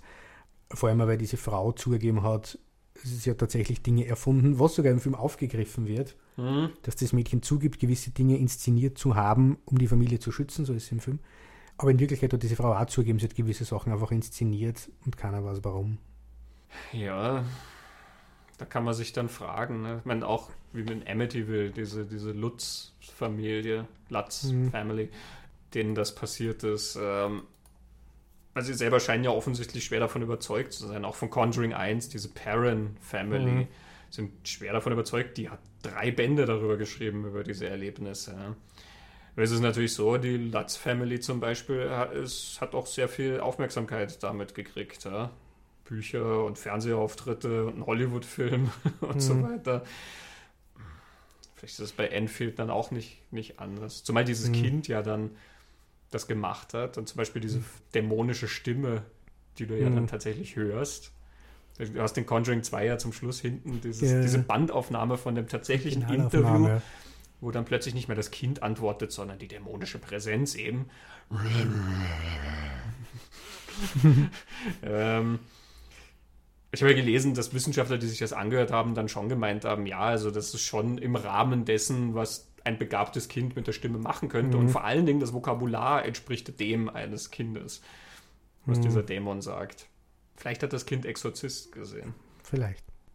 Da, da ist jetzt, wenn man jetzt zu hergewöhnt und sich die Hintergrundgeschichten anschaut, da ist halt das aus Conjuring 2 mit dem Enfield Poltergeist so präsentiert, nur das, was am eher dann sehr schnell fällt, während vielleicht bei Amityville hat man sehr gruselige Hintergrundgeschichten, man hat Mhm. bei der Annabelle-Puppe mit, mit so mit diesem, also nicht bei der Puppe, aber bei dem, beim Annabelle-Film mit diesem Manson-Ding schon noch was, was auch so unangenehm genug ist, ja. Aber das Interessante ist dann, um wieder auf, auf Conjuring 2 zurückzukommen, wie du ja gesagt hast, es wird thematisiert im zweiten, dass das Mhm. eventuell gestellt ist. Ja. Ja. Also der Film lässt keinen Zweifel dran, dass da tatsächlich was passiert. Da, Ja, da ist also- eine dämonische Präsenz, Ja, na ganz genau. klar. Ähm, aber es wird sehr, sehr lange drüber geredet, ob das tatsächlich echt ist. Und diese Tatsache, dass das Kind dann gewisse Sachen vorgetäuscht hat, sowas, werden eingebaut. Äh, Und das fand ich ganz interessant, dieses Grundthema des Glaubens, was sich so durch den Film durchzieht. Mhm. Das ist, wo ich vorher gemeint habe, die beiden Filme machen unterschiedliche Sachen, unterschiedliche Themen sehr gut. Ich finde, der zweite macht diese Glaubensgeschichte sehr gut. Denn es ist eigentlich sehr, sehr viel drin ähm, über Glauben und Nicht-Glauben und warum Leute auch glauben wollen. Zum Beispiel dieser andere Parapsychologe, den die da dazu Mhm. holen, dieser bärtige Typ, der dann in dieser einen Sequenz erzählt, dass sein Kind gestorben ist. Und das würde ihn sehr beruhigen, wenn er wüsste, dass es etwas nach dem, dem Tod gibt. Ja, genau, weil er ja beschreibt, er hat Phänomene erlebt, wo er das geführt, das ist sein Kind, mhm. das da mit ihm Kontakt aufnimmt, nur er kann es irgendwie nicht ganz glauben oder kann sich nicht sicher sein, wann er nicht was anderes auch noch hätte, das ihm das beweist quasi. Ja, mhm. ja auch die, die, diese Geschichte mit der diese Nonne, die da immer auftaucht, ja, die dämonische Nonne oder mhm. was das ist, die, die Lorraine Warren immer sieht. Ist ja auch so eine, so eine Glaubenssache. Ja. Sie ist ja da auch so ein bisschen in so einer Krise, ob sie jetzt weitermachen soll oder nicht, mhm. weil sie Angst um ihren Mann hat und so. Und, und es ist natürlich ganz interessant, das dadurch so ein bisschen zu, zu symbolisieren, dass sie quasi mhm. immer eine Nonne sieht, wenn es um diesen Glauben geht. Ja. Mhm. An die Tatsache. Und sie reden ja dann auch oft drüber eben, ja, über die dass sie diese Familie helfen wollen. Im ersten reden sie auch schon immer drüber, über den Grund, warum sie sich gefunden haben, gewissermaßen. Mhm. Und im zweiten können sie diesen Grund ja so ein bisschen weitergeben an dieses Kind, wo sie immer darüber reden, mhm. dass quasi nicht allein ist, sondern man findet einen Menschen, der ihm glaubt. Mhm. What did you do? I married him oder I mhm. married her. Das mhm. erzählen ja dann beide. Also diese, diese Verbindungen finde ich da noch ganz interessant, die da dann gezogen werden. Mhm. Ja, bei den Mädchen ist, wird das ganz am Anfang mit der Zigarette genau. sofort eingeführt. Kann man diesem Mädchen glauben? Ja. ja.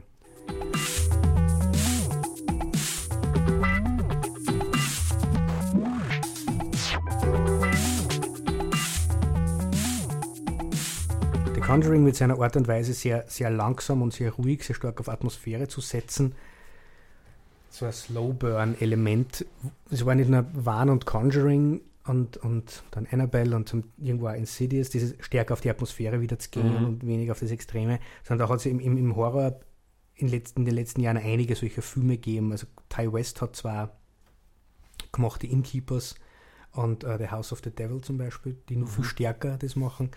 Uh, und irgendwie so aus diesem Ty West-Umfeld gibt es dann auch noch Adam Wingard, der das nicht im Horror, aber Your Next ist so eine Home Invasion, der das auch ein bisschen so hat und, und mhm. The Guest ist so ein Action-Thriller, der das auch ein bisschen hat, stärker auf Atmosphäre und recht langsam in das alles einzugehen, unerwarteterweise. It Follows von David Mitchell, glaube ich, heißt der. Mhm. Äh, auch ganz, ganz stark atmosphärisch ähm, und mit, mit diesen gruseligen Horrorelementen sparsamer umzugehen. Also dort es dürfte so eine Welle sein. Ich glaube, hat wieder mit der Abgrenzung zu dem, was vorher gewesen ist, mhm. irgendwie zu tun. Was aber interessant ist, vor allem, wenn ich, ich mir jetzt, ich mag diese, gerade diese Sachen von Ty West total gern, Innkeepers und House of the Devil, wie geht er mit dem um, dass er da ganz lang was sagt und du wartest die ganze Zeit drauf, dass was passiert, mhm. was ich bei Wahn wir auch gehabt haben, dass er das macht, wo da die Unterschiede liegen.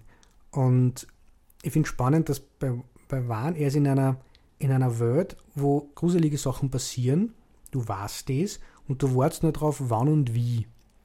Und das betreibt er ja gut, das haben wir ja gesagt. Mhm. Und Ty West macht das auch auf eine andere Art und Weise. Er zeigt auch Alltagssituationen. Ein Mädchen, das in ein Haus kommt und dort babysitten soll und du weißt, okay, da ist was. Mhm. Sonst war es nicht da, ja. Bei ihm passiert wirklich ganz lang nichts. Bei den Innkeepers geht es um zwei junge Menschen, die in einem Hotel arbeiten, wo nicht viel passiert. Mhm. Ty West spielt viel mehr mit dem, mit den Erwartungen und auch mit deiner Fantasie, dass wie du Alltagssituationen betrachtest, können es unglaublich langweilig sein, unglaublich berührend, beruhigend oder unglaublich gruselig, aber nur aufgrund dessen, was erwartest du. Mhm. Wenn eine junge Frau zum Telefon geht, abhebt und eine Pizza bestellt und dann den Kühlschrank aufmacht und den Kühlschrank wieder zumacht, sitzt du da und erwartest irgendwas. Was soll denn passieren? Sie bestellt eine Pizza. Mit dem spielt er total. Wann hätte er dann was geliefert? Mhm. West tut das nicht. Aber er macht es mit seinen Protagonisten auch so. Wie betrachten die die Dinge und auf einmal wird es gruselig. Das habe ich recht interessant gefunden, diese zwei unterschiedlichen Zugänge zu, zu dem Langsamen und wie, wie, wie funktioniert Atmosphäre, wie kann Atmosphäre gruselig funktionieren. Das ist ja eigentlich die, die naja, diese klassische Hitchcock-Suspense-Definition. Ne? Du hast zwei Menschen an einem Tisch, die miteinander reden. Wenn du vorher die Bombe zeigst, die unter dem Tisch mhm. quasi ist, dann ist dieses Gespräch total spannend. Ja. Weil du weißt, was kommt und du wartest vielleicht doch drauf, ob die das merken oder, oder ob sich das Gespräch irgendwie dann in diese Richtung bewegen wird oder so. Wenn du die mhm. Bombe nicht zeigst, dann ist das Gespräch wahrscheinlich einfach nur das Gespräch. Ja. Und das ist wie mit der Pizza sozusagen. Mhm. Wenn du ja auch bei den klassischen Filmen, wenn du weißt, dass da irgendwo ein entflohener Massenmörder umherläuft, dann wird Jamie Lee Curtis, mhm. die durch die Kleinstadt geht, ähm, selbst bei Tagesszenen schon irgendwie, äh, du, du guckst, was da ist mhm. und so. Und das, was gesagt wird, hat so einen ominösen Touch dann schon. Und ich glaube, hier, die spielen ja auch dann damit eben, dass dir Wahn diese, diese Frage ja gar nicht offen lässt, dass da tatsächlich genau. ganz, ganz heftige Sachen kommen. Mhm. Ja. Ähm, oder, oder dass da ganz schlimme Geisterpräsenzen irgendwie da sind. Mhm. Polanski zum Beispiel, weil wir den hatten, der lässt die Frage ja offen. Rosemary's Baby ähm, oder auch die Neuen Pforten spielt unendlich lange mit dieser Möglichkeit, ja. dass das theoretisch auch nichts sein könnte. Mhm. Ja, oder es ist, Rosemary's Baby ist ja fast lustig, indem wieder mhm. immer diese aufdringlichen Nachbarn kommen und mhm. so. Ja, dann passiert da dieser Selbstmord und so. Ja, es kommen immer schon diese Elemente, die da nicht reinpassen und die irgendwie beklemmt oder unheimlich sind und sowas. Aber es ist alles so, so leicht erzählt. Es könnte auch sein, dass sie einfach nur paranoid ist, die, die Schwangere. Ja. Bei, bei Wahn, diesen Filmen, das, das, da ist kein Raum für diesen Gedanken. Hm. Die Frage ist, wie werden sie bedroht? Von wo werden sie bedroht? Er umgibt dich mit der Bedrohung sozusagen. Du guckst, du suchst danach, wo sie ist und deswegen siehst du sie dann auch da, wo sie nicht ist. Eben, da ist was hinter der Tür. Hm. Und du siehst nichts, aber du glaubst ja. es in dem Moment ja. Du glaubst den Kindern ja. Hm. Ja, ja, sie machen, sie spielen das auch super. ja, oh ja. ja. Ähm, Genau, Wahn setzt von Anfang an, okay, das ist eine Welt, in der es Geister gibt und in der es Dämonen gibt, was zum Beispiel teilweise ja so nicht macht. Du hast nur diese Ahnung. Eben spannend, wie, wie funktioniert Grusel. Ja? Es, ist, es mhm. hat nicht mhm. einfach damit zu tun, dass einer lang wo draufhält und dann passiert nichts, sondern es geht um, es geht um Kontexte, die irgendwie ja. gesetzt werden und natürlich auch Zuschauerkontexte. Es geht ja nicht um die Personen im Film, es geht um das, wie reagiert der Zuschauer drauf. Das machen da die beide recht recht interessant, weil es ganz stark mit dem Spülen, mhm. auch mit bekannten Seherfahrungen. Und interessant ist auch, dass sowohl Conjuring spielt in die 70er, Conjuring 2 spielt in die 70er, äh, Annabelle spielt Ende der 60er, äh, House of the Devil spielt in die 80er und alle machen den gleichen Schmäh. Sie, sie setzen das alles in der Vergangenheit, mhm. wo diese Art von Erzählung oder diese Erzählweise, filmische Erzählweise, sofort greift und authentisch wirkt. Mhm. Ähm, und It Follows ist der einzige, der mir momentan einfällt, der das übertragt auf ein modernes Setting. Mhm. It Follows hat dann meiner Meinung nach ganz viele andere Vorteile. Hat auch das, dass er auf Cat People hinweist zum Beispiel. Aber mhm. hat dann auch noch andere Elemente, die das interessant machen. Aber also würde quasi diese Art zu erzählen filmisch nur dann funktionieren oder würden Sie die sicherer fühlen, wenn sie auch den Zeitkontext dazu schmeißen. House of the Devil ist ein 80er Videothekenfilm, schaut genau so aus, von hint bis vorn. Conjuring haben wir eh schon, eh schon geredet, wie es der macht. Das finde ich irgendwie interessant. Ich kann es nicht ganz greifen, aber ich finde es spannend. Mhm. Diese Sachen kommen alle innerhalb ein paar Jahre außer. Das eine wird der Bomben-Blockbuster und startet ein eigentlich komplettes Conjuring-Universum, das man Multiplex über die mhm. nächsten Jahre zeigen kann. Das andere sind kleinere Geschichten, aber sehr erfolgreich und sehr, sehr beliebt. Und man, alle, die da involviert waren, Ty West und, und die ähm, Adam Wingard, die haben ja alle gute Jobs gekriegt und immer stärkere. Also was Ty West macht jetzt diesen Western mit großen Namen und so. Also da sind Erfolge dahinter, das geht gerade. Momentan, mhm. das passiert alles in der, in der gleichen Zeit und es sind ähnliche Ideen. Und ich glaube aber, dass es ähnliche Ideen sind, die relativ unabhängig voneinander entstanden sind. Ich glaube nicht, dass sie die wo getroffen haben beim Seminar und gesagt haben, Ja, ich glaube, spannend. Ich glaube, viel davon hat mit der Jugend der Regisseure zu tun. Das ist dann halt jeweils die Ära, in der sie aufgewachsen sind, eben. Also hm, stimmt, die sind vielleicht gleich alt alles. Gut. Conjuring spielt in den 70ern, weil das sind die, das waren dann die jungen Jahre von Warren, in denen er diese hm. Gruselfilme gesehen hat. Und eben sie gelten dann auch im Genre so als goldene Jahre dann irgendwie, weil wir dann mittlerweile diese ganzen Klassiker haben. Ja? Wir erinnern uns dann an Der Exorzist und an die Carpenter-Filme und an Romero und dann Wes Craven und was weiß ich nicht alles. Das ist, hat, glaube ich, auch einen sehr starken Einfluss. Die jetzigen Filme brauchen ja erst gewisse Zeit. In 20 Jahren werden dann Leute kommen und mit leuchtenden Augen über die Horrorklassiker der 2000er reden. Hm. Ähm, es, es, stimmt ja nicht, wie manche Leute dann behaupten würden, dass es jetzt keine gibt, sondern sie müssen einfach nur erst einmal Zeit haben. Ja? Ja. Aber wer jetzt im Kino ist und sich begeistert bei The Conjuring fürchtet und The Conjuring 2 ähm, und diese Filme haben das Potenzial, sich wirklich hm, tief einzugraben. Ja, ja, Die, die, die, hinterlassen Bilder, die hinterlassen Stimmungen bei dir, die sind hm. aufregend, die geben dir auch Material mit zum Weiterbeschäftigen. Ja. Du kannst dann irgendwo in die Bibliothek gehen oder modern macht man es bei Amazon und bestellst dir dann die Bücher von den Warrens ja, und, und liest über den äh, Enfield Poltergeist nach und so weiter. Ja. Also du, du kannst davon ausgehend weitere Sachen machen eben und glaube, in 20 Jahren, wenn die, die, die Kids, die das jetzt sehen oder jungen Leute, wenn, sind das dann so prägende Erfahrungen? Die, die machen dann ernere Filme. Dann, uh, ja, ja, und dann sind da die Conjuring-Anspielungen drin. Es wird dann natürlich witzig, weil es quasi Anspielung auf Anspielung ja. auf Anspielung, aber ist ja nicht so, dass frühere Filme das nicht gemacht haben. Genau, bei, bei ja. Carpenter hast du immer Howard Hawks mit genau. drin ähm, und die gucken sich bei Halloween dann alte Schwarz-Weiß- äh, Filme im, im Fernsehen an, ja, und er macht sogar ein, ein Remake, das Ding aus einer anderen Welt, mhm. sein größter Klassiker. Und bei den anderen Filmemachern dieser Zeit, zum Beispiel Friedkin mit dem Exorzisten, großer Anhänger der, der Nouvelle Vague aus Frankreich, ja, mhm. und, und, die Art, wie Exorzist gefilmt ist, dieser Realismus hat ja auch sehr viel damit zu tun, mhm. dieses sehr nüchterne davon. Also das wird ja immer weitergegeben. Jeder beruft sich ja. dann auch auf was Früheres. Ne? Ja, und irgendwann bis bei Dr. Caligari und bei Nosferatu. Ja. ja und, und, dann bist noch weiter darüber hinaus, nämlich bei den Geschichten, die sich die Leute erzählt haben, bevor es die Filme gab.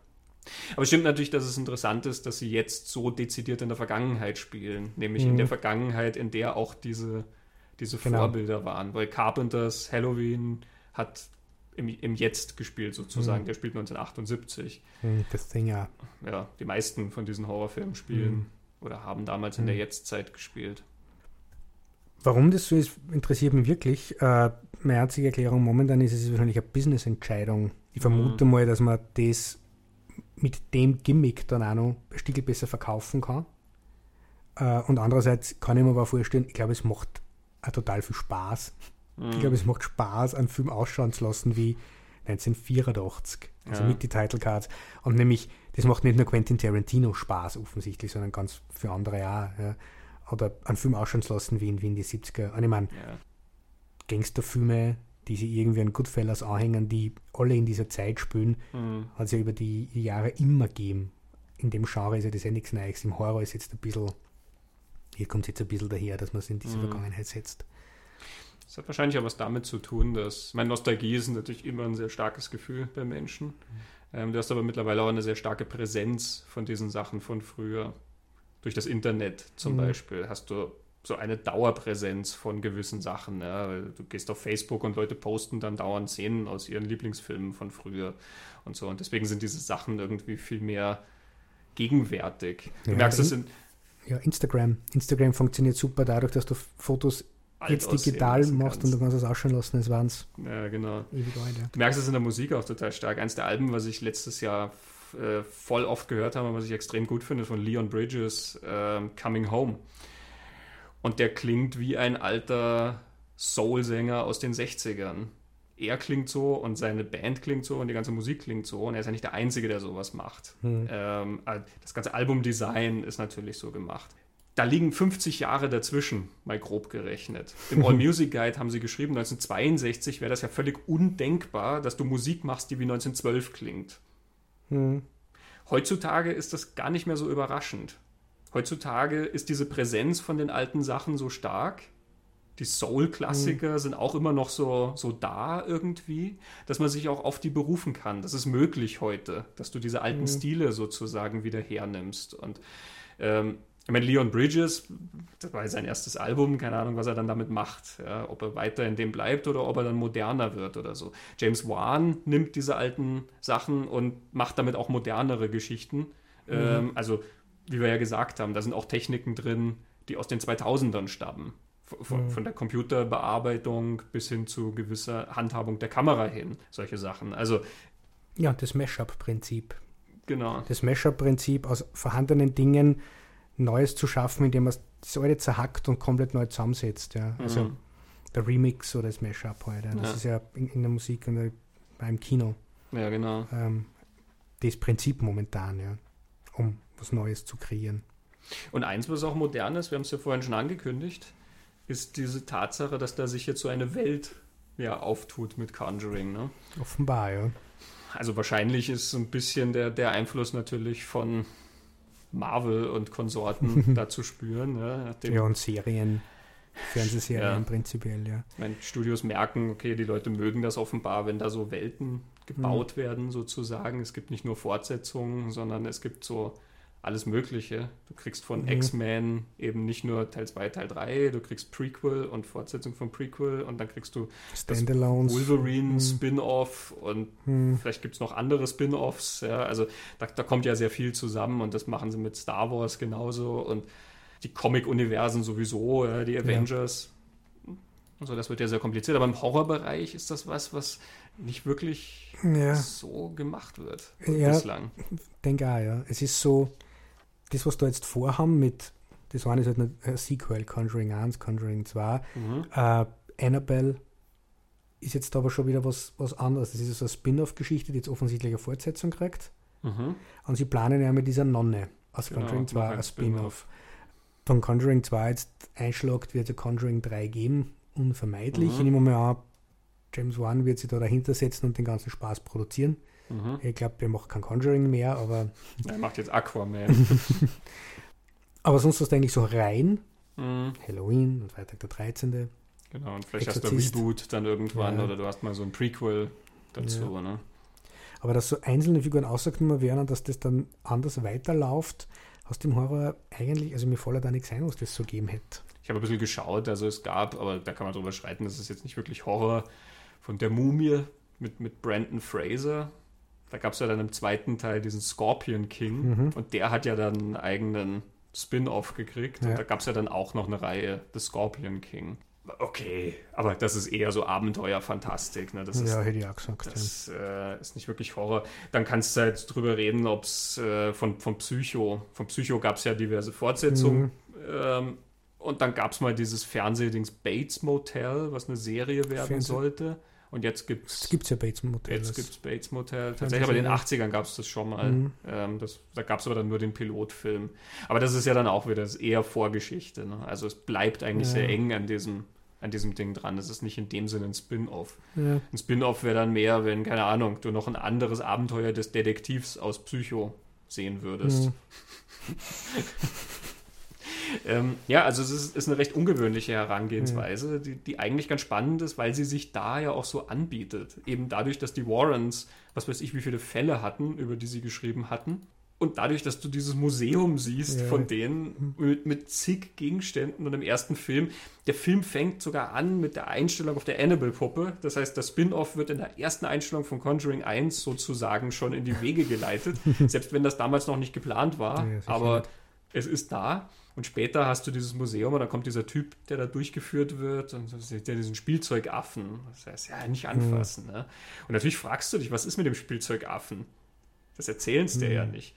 Kann jetzt der Fantasie überlassen bleiben, mhm. aber wenn die Dinger laufen wie nichts, dann ähm, haben wir vielleicht irgendwann The Toy Monkey. ja. Was ja spannend ist, dass momentan haben wir drei Filme aus diesem Universum mhm. und es sind jetzt nur zwei weitere angekündigt, von denen ich mal vermute, dass es geben wird. Mhm. Weil ich vermute mal, dass diese beide relativ günstig zu machen sind. Aber diese drei verbindet ja nicht nur das, was du jetzt gerade gesagt hast, sondern auch momentan nur so der Zugang, der, mhm. der formelle Zugang. Wie erzählen wir diese Geschichten? Welche Art von Horror und Grusel machen wir da? Annabelle übernimmt die langen Einstellungen, übernimmt diese gruselige Atmosphäre, dass sie sehr langsam alles entwickelt. Mhm. Diese Erdung in der Realität in irgendeiner Form also das ist dann schon ein eigenes Erzähluniversum, wo Dinge nach einem gewissen Prinzip funktionieren. In dieser Welt funktionieren gewisse, ge gewisse Dinge auf eine gewisse Art und Weise, so wie in Star Wars. Mhm. Also eben, ich kann die Beschwerde nicht ganz verstehen, der Neue wird so ausschauen wie die Alten, ja, nun auch nicht. Die Prequels hat keiner mögen, weil es zum Teil nicht so ausgeschaut haben wie die Alten. Äh, aber natürlich ist in, in gewissen Welten funktionieren gewisse Dinge. Mhm. Beim Exorzisten, der hat die Fortsetzung auch das Problem gehabt, dass er so anders war als der erste. Mhm. Beides kann interessant sein, aber die Idee bei diesem Conjuring-Universum, so wie es momentan ausschaut, ist offensichtlich, das wirklich zusammenhängend als ein Ding zu machen. Mhm. was ein spannendes Unterfangen ist, ja. Vor allem, das ist Multiplex-Niveau, ja. ja. ja. Annabelle 2 ist fixer Multiplex-Release, wenn sie ihn machen. Bei der ja. Nonne ist die Frage, aber ich vermute. Wahrscheinlich. Das ist nicht Direct to DVD. Und sie haben alle diese kleinen Verbindungen ja dann noch eingebaut. Also findige Menschen im Internet äh, haben das rausgefunden. Ich hätte es gar nicht gemerkt, aber ähm, das Mobile in Annabelle, was Musik spielt, das macht, hat die gleiche Melodie wie diese Spielbox aus Conjuring zum Beispiel. Und auf einem Ideenlevel führt Annabelle ja diesen Gedanken eben weiter, dass Gegenstände so als, als wie soll man sagen, Conduit, als, als Kanal sozusagen für diese Kräfte dann fungieren mhm. irgendwie, ja. Was sie ja so nicht hätten machen müssen, ne? eben, wie wir vorhin gesagt hätten, es hätte auch Chucky die Mörderpuppe werden mhm. können. Aber ähm, sie scheinen da schon äh, so eine Konsistenz reinbringen zu wollen. Mhm. Ja, das ist die Welt, in der wird funktionieren diese Sachen ja. so, ja. Was natürlich auch immer erzählerisch einen recht einen guten Effekt hat, in dem Moment, wo es um Besessenheit geht, kannst du, glaube ich, mit dem Monster, sie erklären das ja im ersten, it sticks to you like gum, oder? Mhm. Ja, äh, es gibt dann also ein Foto, wo diese dunkle Präsenz wirklich wie, wie angeklebt hinter dem Mädchen ja. hergeht. Du kannst es überall hinbringen, du mhm. kannst es an jeden anhängen, das heißt, du hast diese Safe Spaces viel weniger und du kannst deine Hauptfiguren, in dem Fall die Warrens, immer super involvieren, mhm. weil es ja um was geht, was nicht an den Ort gebunden ist. Ja. Also es ist kein, wie, wie sagt der Hans Holzer, kein Disturbance und auch kein Haunted House. Also so, Demonic Presence. Es ist eine Presence und eine Possession und ähm, ja, der Holzer eh bei, bei Amityville ähm, äußert sich dann eh sehr despektierlich, weil es da eine Szene gibt, wo der Priester ja dann irgendwo mit dem Auto langfährt und das Auto spinnt dann und dann fliegt die Motorhaube hoch und so. Und da lacht Hans Holzer und sagt, kompletter Nonsens. weil warum sollte diese Präsenz Macht über irgendwas haben, was nicht auf diesem Land ist? Was ganz nett ist, weil er damit sozusagen Filmkritik übt. Nur vielleicht nicht in der von ihm intendierten Weise. Ja. Aber ja, die, die Warrens, die haben ja sowieso schon diesen schönen Effekt, dass diese Dinge aufgezogen sind wie Abenteuergeschichten. Ja. Also Conjuring 1 hat doch schon diesen tollen Effekt. Du siehst den frühen Fall von ihnen, Annabelle. Und mhm. dann siehst du die beiden vorgeführt und sie sind ja auch so herrlich gezeichnet. Ja. ja. Die beiden sind, die haben Humor die sind total bodenständig, die sind mhm. liebevoll miteinander. Natürlich sind sie religiös, aber mhm. die, die, haben sowas, den total warmherzig, an. Ja, genau. Ja. Und das ist halt ihr Job, was sie da machen. Mhm. Ja, und Scharlatane sind es auch nicht, weil du siehst sie dann irgendwann ja mal in das Haus gehen, wo es dem sagen, na, das sind nur die Rohre, die da ja, irgendwie rumpeln. Genau. Ähm, also, sagt, die, sie sagen sogar, die meisten mhm. sind keine Haunted Houses, sondern gibt's, fürs meiste gibt es logische Erklärungen. Genau. Also keine Betrüger, sondern mhm. ähm, Wirklich, die sind von vorn bis hinten anständige hm, Menschen. Ja. Ähm, und dann hast du halt diesen, diesen Fall, und es ist ja wie im Groschenheft. Es wird am, am Beginn von Conjuring angekündigt. Es ist der, glaube der schrecklichste Fall oder quasi es ist der schauderlichste Fall, der, der jahrelang in den Akten verborgen blieb von den Warrens, ja, und den sehen wir jetzt. das ist, so, so bewirbst du keine Ahnung, John Sinclair Geisterjäger. und dann, wenn sie fertig sind, kommt auch schon der nächste Fall. Ja? Sie werden dann angerufen und dann wird von diesem Fall in Long Island berichtet. Hm. Und der zweite hm. geht dann genauso. Du hast wie, wie so ein Indiana Jones-Effekt. Sagen, Indiana Jones, ja. Das ist das vorige Abenteuer und das jetzige Abenteuer und dann schon das nächste Abenteuer. Hm. Und so kannst du das ja eigentlich in, in 100 Filmen weiterspinnen ja. mit denen. Nein, es, es lässt sich also an wie eine, eine Reihe, die man also später dann auch auf DVD irgendwann. Also so wie jede Reihe lutscht sie das irgendwann aus mhm. und so wie es im Horror dann ja meistens ist, dann, wenn es eigentlich schon tot ist, gibt es nur zwei DVD-Releases oder so. Das lässt sie momentan so an. Ja. Zwangsläufig wird sie ja nicht nur, wenn Wahn das verlässt als, als Regisseur, weil er das ja wirklich großartig macht und sehr vermutlich mal jetzt niemand nachkommen wird, der das ihm so ebenbürtig machen kann. Zwangsläufig wird ja diese Art von Horrorerzählung in, in ein paar Jahren totlaufen, dann wird es ja wie du das ja gesagt hast, Parodie davor geben, dann kommt wieder was anderes. Aber momentan finde ich es spannend, mhm. was diese Art, diese Geschichten zu erzählen. Und auf mir hat es einen extremen Effekt. Also Conjuring beim ersten Mal hat mir wirklich die Schuhe ausgezogen, weil ich nicht, ich nicht gewusst auf was ich mich da einlasse. Mir ist mhm. nur gesagt, und der ist sehr, sehr gut. Der hat mich unglaublich beeindruckt und hat mich unglaublich gefürcht.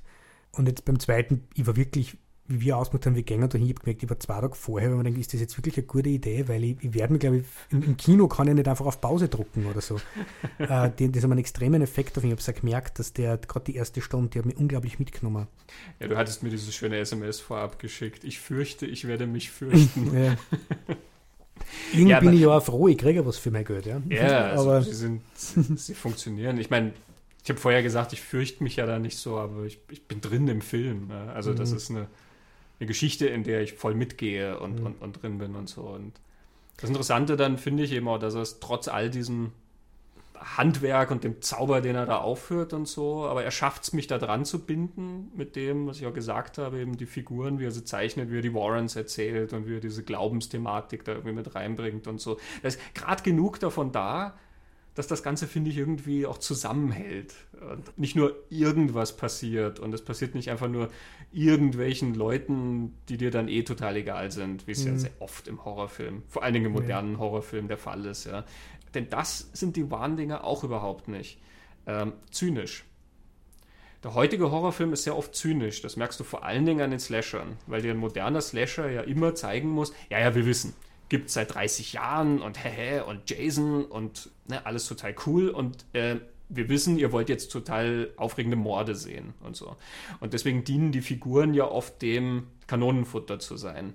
Hat er dann auch oft diesen, diesen angeblich ironischen Touch, dass dann Figuren so aufgesetzt dämlich zum Beispiel sind. Da kommen dann so extrem tussige Frauen zum Beispiel, ja, von denen weißt du, die sind dazu da, um jetzt umgebracht zu werden und so. Und das ist quasi wie das Augenzwinkern. Ja, so sind Slasher mhm. und alles. Und das hat so ein bisschen was Zynisches an mhm. sich, ja. Und das hat Wahn überhaupt nicht. Mhm. Der erzählt diese Geschichte wirklich ganz, ganz großartig. Trotz dieser ganzen Anspielungen, trotz dieses Netzwerks an, an Vergangenem und, und Elementen, aus denen er sich bedient und so weiter.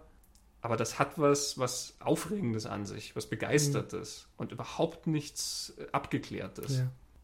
Nämlich er ist selber auch so begeistert mit dem, was er da machen kann. Man merkt es im Conjuring 2 in dieser Sequenz, wo Lorraine Warren der Nonne im eigenen Haus folgt, also was er da aufführt. Unglaublich beklemmend, unglaublich kreativ. Und ich bin drin gesessen und habe aber gleichzeitig so, ich fast nicht hinschauen können, aber ich habe so grinsen müssen, weil man, man hat ihm auch gesehen, was für einen Spaß der hat.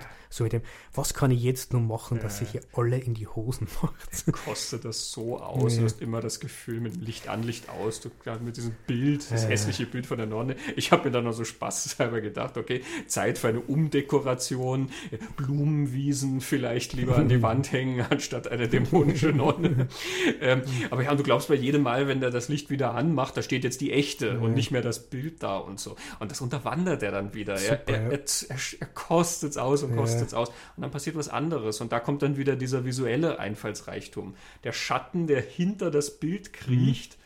Und von hinter dem Bild kommen dann die tatsächlichen Hände. Hände ja. Und auch dann, du weißt nicht, legt er das Bild jetzt beiseite oder so, aber er rennt ja dann mit dem vorgehaltenen Bild mhm. quasi plötzlich nach vorn. Ja? Also mhm. äh, ja. extrem viel Kreativität ja. und, und ähm, so wie es immer heißt, also von Carpenter hat man das damals gesagt und von Hitchcock, ja, dass sie so auf den Zuschauern spielen wie auf einem mhm. Piano. Ja. Diese Sequenz kann das auch. Und mir ist eine zweite Sequenz jetzt eingefallen, wo wir darüber geredet haben, warum nehmen wir die so mit, die, diese Film. Im zweiten Conjuring ist eine Sequenz drin, die ist für mich jetzt, jetzt wo wir darüber reden, die Quintessenz von dem, der kleine Bub wird in der Nacht munter. Also er isst irgendwas und die Mutter sagt, isst nicht so viel davon, dann wirst du wieder Durst haben mhm. in der Nacht. Ja, natürlich, der Bub isst es und wird in der Nacht munter und geht was trinken. Und er sieht dann schon, wie er beim, beim Trinken steht, dass sie draußen vor allem die Schaukel zum Bewegen anfängt. Und mhm. denkst du schon, oh je. Und er geht aber wieder auf auf die Stiegen und rennt gegen sein Feuerwehrauto, das aber mit so einem der Tüter da macht, also sein Spielzeug, das im Gang steht. Mhm. Er, er hat ein Zimmer und dann den Gang runter hat er im Gang, am Ende vom Gang sein Zelt, wo sein Spiel, Spielzeug drin ist. Er stolpert über sein Spielzeug. Und dann geht es nur so darum, dass er das Spielzeug aufzieht und in sein Zelt zurückfahren lässt. Und es ist wieder ein, ein Shot. Er geht in sein Zimmer, will ins Bett legen, vor mir fährt das Auto wieder bei der Diana. Und was er dann macht, ist, die Kamera schwenkt, glaube ich, immer nur 20 Zentimeter hin und her. Und das ist genau das, was der Bur tut. Er traut sich nicht ins Bett gehen, sondern er will schauen, was im Zelt ist, mhm. schickt das Auto wieder zurück, geht ins Bett. Dann will er sich vergewissern. Und das ist das, was der Zuschauer, du als Zuschauer bist genauso. Eigentlich willst du wissen, was du ist, aber du willst es eigentlich nicht ja. wissen, was du ist. Und in dem Moment, wo du weggehst, denkst du, ich will es eigentlich doch wissen. Ja, ja, und vor allen Dingen ist es jetzt schon gut nachzugucken, weil schlafen gehen ist jetzt dann eigentlich ja. auch nicht gut, ja, wenn da irgendwas ist. Aber er spielt mit diesem, du willst es eigentlich sehen, obwohl du Mhm. weißt, dass du fürchten wirst. Und natürlich, was dann kommt, ist wie, das reißt die total auf, was das dann ausläuft. Weil er die dann, wann er die dann hat, in, de, in deiner Neugierde, in dieser Thrill. Es hat einen, einen Psychologen gegeben, der das, es ist mit Angstlust übersetzt worden. Mhm. Im Englischen ist Thrill, mir fällt jetzt nicht ein, wie er heißt. Das ist das, was er, glaube ich, hinzieht zu solchen Geschichten. Mhm. Und wann weiß, wann er die hat. Und dann bist du ihm ausgeliefert. Und dann musst du mit mit ihm. Und dann musst du mit ein in das Zelt. Mhm. Und dann kommt da das Ding. Dann bist du selber schuld, weil du nachgeschaut hast. Aber ich glaube, so funktionieren seine Filme. Er, er gibt dem, was ist. Du willst das eigentlich schon. Du willst eigentlich wissen, was in dem Keller ist. Mhm. Und eigentlich weißt ganz genau, ganz egal, was die dort finden, ich werde mich schrecken und ich werde mich fürchten. Ich werde dort nichts finden, was mich beruhigt. Aber ich wüsste so Ja. wie du gesagt hast, schlafen geht ja jetzt da nicht. Nein, eh nicht. Aber ich werde nichts finden, was mich beruhigt, was mich gut schlafen lässt. Also ich glaube, deswegen funktionieren sie auch so gut. Das ist, wie ich mal Echoes mir angeschaut habe, zu einer Zeit, wo ich mich noch mehr gefürchtet habe. der und ist ja in, in Echoes gibt es einen, so einen Reißer, so einen Moment, der wirklich, also voller Schock und ein voller Gänsehautmoment, ja, wo er sich da so aufs Sofa fallen lässt und dann hockt dieses Mädchen da plötzlich neben ihm, dieses Geistermädchen. Und ich weiß, dass es mich so gerissen hat und ich habe mich so gefürchtet in dem Moment. Ich habe den Film ausgemacht, ich hatte ihn auf Video geschaut, habe ihn ausgemacht und es war schon spät am Abend irgendwie, das ging schon so auf Mitternacht zu und so. Und dann habe ich ein bisschen, pff, ja, na, den guckst du jetzt nicht fertig, weil der regt dich ja jetzt nur auf und so. Jetzt, äh, den guckst morgen tagsüber fertig, ja, wenn es hell ist und so. Und dann bin ich irgendwie so zehn Minuten irgendwie ein bisschen aufgekratzt durchs Haus gelaufen. Und dann dachte ich mir, na, ich glaube, ich muss ihn jetzt fertig gucken, weil ich lege mich ja jetzt nicht schlafen mit diesem Eindruck. genau das gleiche Prinzip. halt auf einen Film ange also im Film verwendet und, und ausgekostet. Ja,